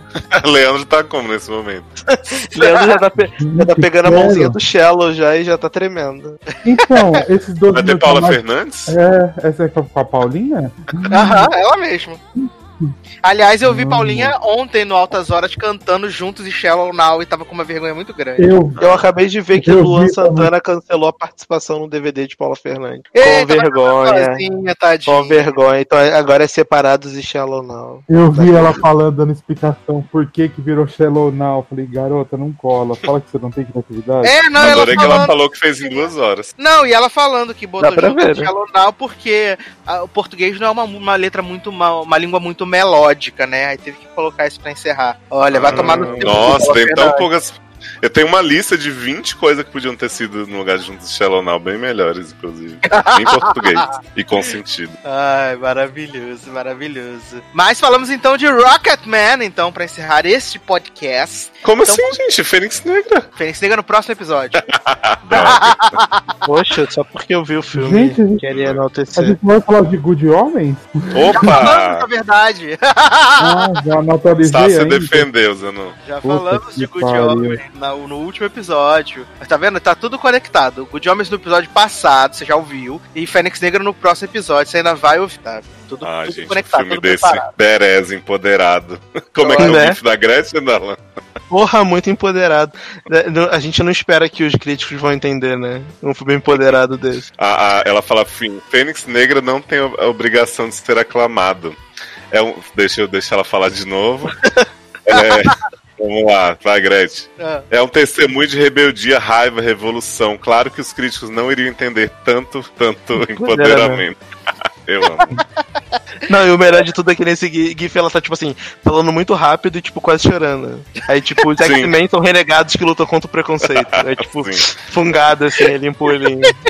Olha, eu só vou dar um spoiler que eu fiquei muito decepcionado que o filme não foi tão ruim quanto poderia. Olha. Não, eu, eu- por exemplo, eu vou chocar o Brasil aqui, chocar o país, logado cast, e vou dizer que esse filme, na minha opinião de merda, ele é muito melhor que um, Shazam, dois, Homem de Ferro, Jovem. três, Thor 1, 2, ele é melhor. Só que ele é uma bosta porque ele não precisava existir. Mas como filme, estrutura, ele é melhor. Ele não é horrível. Ele só é ruim. Só não causa emoção. Nem Não, ele só não precisava estar ali, assim. Você vê que claramente as pessoas estão ali cumprindo contrato, sabe? Tipo, ah, eu tenho que fazer essa merda aqui.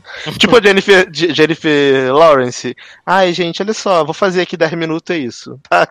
Me libera aí, por favor. Tá bom, obrigado, valeu, sem tempo, irmão. Para de estragar a experiência dos meninos. Amar. spoiler que Jennifer Lawrence morre no começo do filme. Ah, não falei que ela morre? Ela morre mesmo? Não, mas você falou que ela, falou que ela fica 10 minutos no filme porque ela morre, Pra porra. ver, ela pode ter Não. que fazer outra coisa. Ela vai Não. fazer uma viagem com o Todo mundo Fera. sabe que ela Gente, tava mas de já tá saco no- cheio de fazer essa porra. Gente, já tá no trailer que ela morre e até os diretores já tinham confirmado que ela morreu no começo. Todo mundo sabe que ela e o Fazbenga não queriam fazer esse filme mais. Faz Benga faz umas pontas maravilhosas. Parece que tá morto morre de no filme? Só. Não, a Fênix também morre. Boa noite. Jovem, É. parece. Mas claro que morre, jovem. Óbvio que ela morre. Jovem, vai ver. Claro que ela. Claro a gente vai que ver ela que é morre. muito melhor do que ficar sendo morre. Vai Ela ver que ela. Só queria Ela dizer uma coisa. Só queria dizer uma coisa. A cena do trem icônica, efeitos especiais maravilhosos. Porra. Quem Olha o concorda, deboche. Olha o deboche na voz Olha, a atuação daquela mulher. Como é o nome daquela mulher que é amiga de Sophie, que faz Jessica? Chastain. Jéssica Chastain, inexpressiva Project. Gente, Jessica, Jessica Chastain, ela tá tipo. Cara, eu queria pegar Nossa. alguém assim, muito ruim, que fica tipo de coadjuvante, mas eu não consigo É mesmo. lembrar ninguém. Ela. Mano, Jessica Chastain, ela, tá, ela é tipo diabinho assim no ouvido de, de Fênix, sabe? tipo anjo bom, anjo mal. Aham. E ela, essa mulher fica perturbando o filme inteiro. Que Horrorosa, que gente. essa mulher faz? Spoiler, não a, pode a contar. entidade paranormal. Adoro. É o Venom desse filme. Ah, tá. Mas o Ela é Venom Michelle, legal. né? Ela é Michelle de Great Gatsby. Ezequiel. Ezequiel, adoro. Amo. Maravilhoso, é maravilhoso. Glória. Olha, fé da puta do caralho. É. Então vamos lá. Massa não, merchan de despedida. Bom, beijos, é isso. Voltei. Agora pra ficar, que e é isso. Até a próxima. Vocês, eu sei que vocês estavam com saudade da minha voz, muita aclamação, muito pedido pra eu voltar, mas tô aí de volta então. Beijo. Adoro. Dá love a chance de despedida. É isso aí, gente. Valeu por tudo. Obrigado aí. Tô aqui pra quem quiser seguir Generosode, Darlan Generoso. Tô muito animado com o Kratos. Não disse aonde. Procurem, botem no Google. É... E é isso. Quem quiser aí falar comigo sobre 3%, só chamar no privado. É o meu assunto favorito do, do momento, 3%. Então, é isso. Adoro. Leoz, minha chance de despedir. Menino, vão lá no seriadores.com.br. Eu vi um programa super atual sobre The Marvelous Mrs. Maisel, primeira e segunda temporada. A gente acabou de gravar, né? Quentinho no forno. Já tinha esquecido que a gente tinha gravado esse programa. Ah, menino, você mal perde por esperar. E ouço também um SED com participação de Eduardo Sasser, que tem, tá cheio de putaria. É um SED também que a gente já gravou há bastante tempo, mas que tá lá com Thiago Cisne e a menina Nina Coragem também, falando sobre fanfics maravilhosas, né, Sasser? Não sei nem se você se lembra já do que foi contado, né? Eu gravei isso também. Viado, gravou. Teve o plot do professor que chamou o cara pra falar sobre o desempenho. Teve a Leonina que tava traindo a esposa com não sei quem e tava querendo uma segunda Tchau. chance. Você deve ter emulado minha voz. Eu não Será? Será? Será que eu fiz a Ashley Chu com você? Provavelmente, eu não tava lá não. Você botou meu, meu, Viado. meu áudio quando eu tava em coma. Você vai ver. Aguarde, confie. Aliás, vale dizer, né? Em breve na Holding teremos aí produtos com Black Mirror, com é, 3%, né? Com Fênix Negra, muitas coisas maravilhosas vêm por aí, né? Mas Se gente, prepara vai pra ser também, que Ai, gente, Black Mirror, o que tem a ver? Sério, que bosta. Olha, Vai Que ver o isso, 3, jovem? respeita a série da broderagem. Porra, Jumante, Jumanji da broderagem. Isso é boyfobia. Ai, maravilhoso. Mas então, é, quero aproveitar aqui e mandar beijos e abraços, né, para todo mundo que comentou nas últimas edições. Muito obrigado, vocês são maravilhosos. Continuem comentando, porque dá mais estímulo pra gente poder continuar fazendo aqui programinhas maravilhosos como esse. É, mandar beijos e abraços para todos os nossos padrinhos e madrinhas. A gente ama, ama, ama, ama vocês. Vocês fazem a roda girar, né? Então, contribua, né, a partir de um real, padrim.com.br barra logado, padrim.com.br barra sede, e aí você está contribuindo para mais programas maravilhosos de toda essa holding, né? Também quero aproveitar e lembrar aqui que dia 7 de dezembro, anote na sua agenda, bote no seu Google Agenda, nas coisas para você fazer, bota aí no calendário, cola na sua televisão. Estaremos lá em São Paulo no Karaokast edição 2019, edição da década, como diz Leózio. Né, estaremos celebrando 10 anos de SA Cast, então será maravilhoso, wonderful. Então, é, o evento tá aqui no link desse, desse post, você pode ir lá confirmar sua presença, né, para Leózio poder ter uma ideia de quantas pessoas estarão lá se divertindo, se maravilhando, né, e colocando suas belíssimas vozes para jogo, mostrando que são tão talentosas quanto Taron Egerton. Então, prepa- preparem-se, né? 7 de dezembro lá no Campai Karaokê em João Paulo. Aí você vai falar, mas 7 de dezembro, exatamente final de semana de um evento menor chamado CCXP.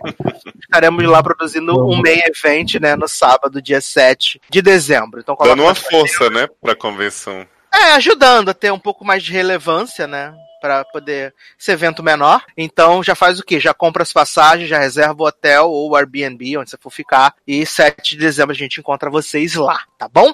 Então é isso, meus queridos. Um grande abraço, até a próxima e tchau. Ela tá bem serena. Pica, pica, pica, tchau.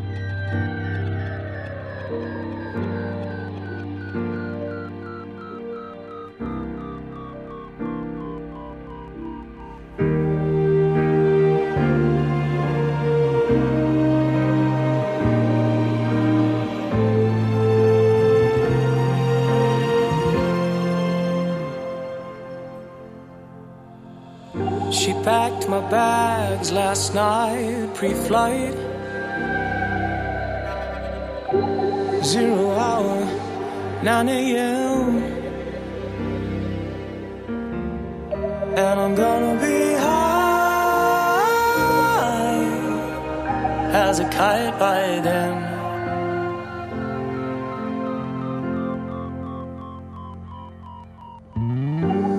miss the earth so much. I miss my life. It's lonely out in space. On such a time.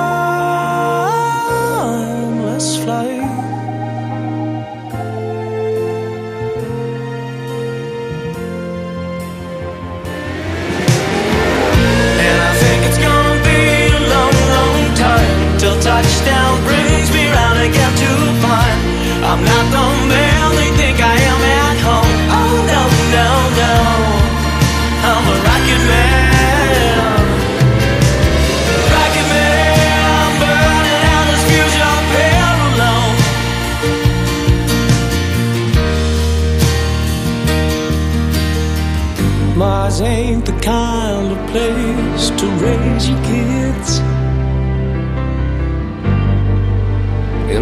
it's cold as hell.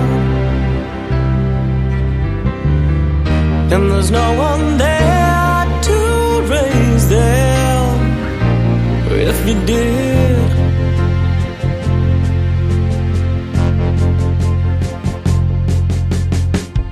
And all this science, I don't understand. It's just my job five days a week.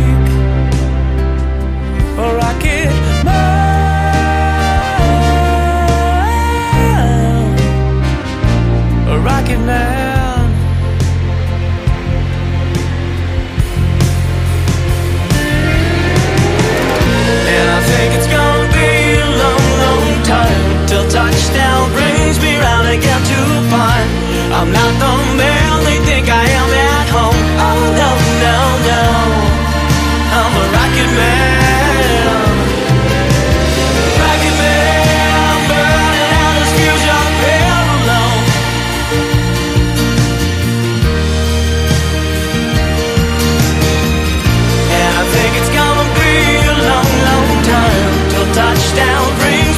Me round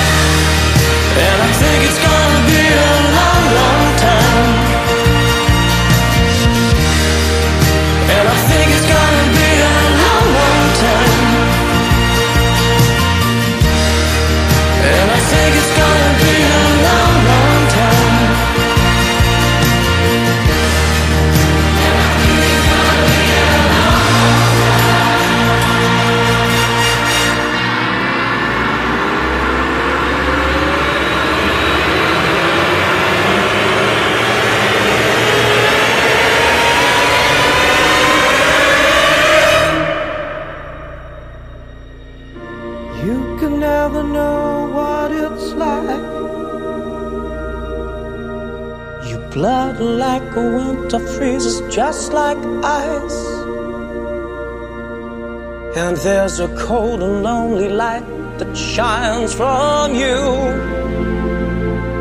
You will wander like the wreck you hide behind that mask you use.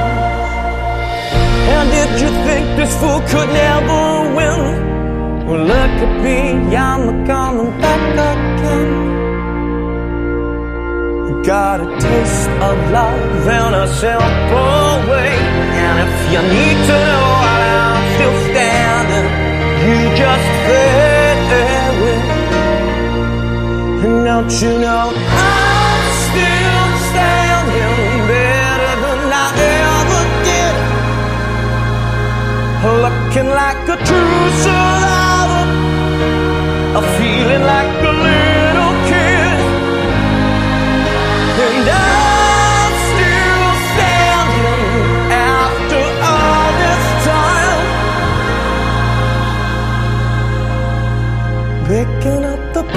pieces of my life. Without you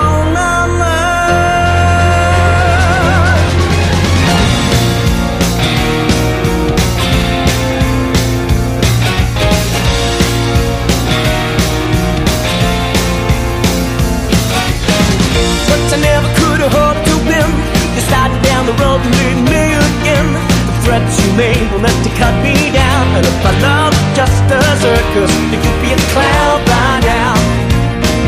I'm still standing better than I ever did, looking like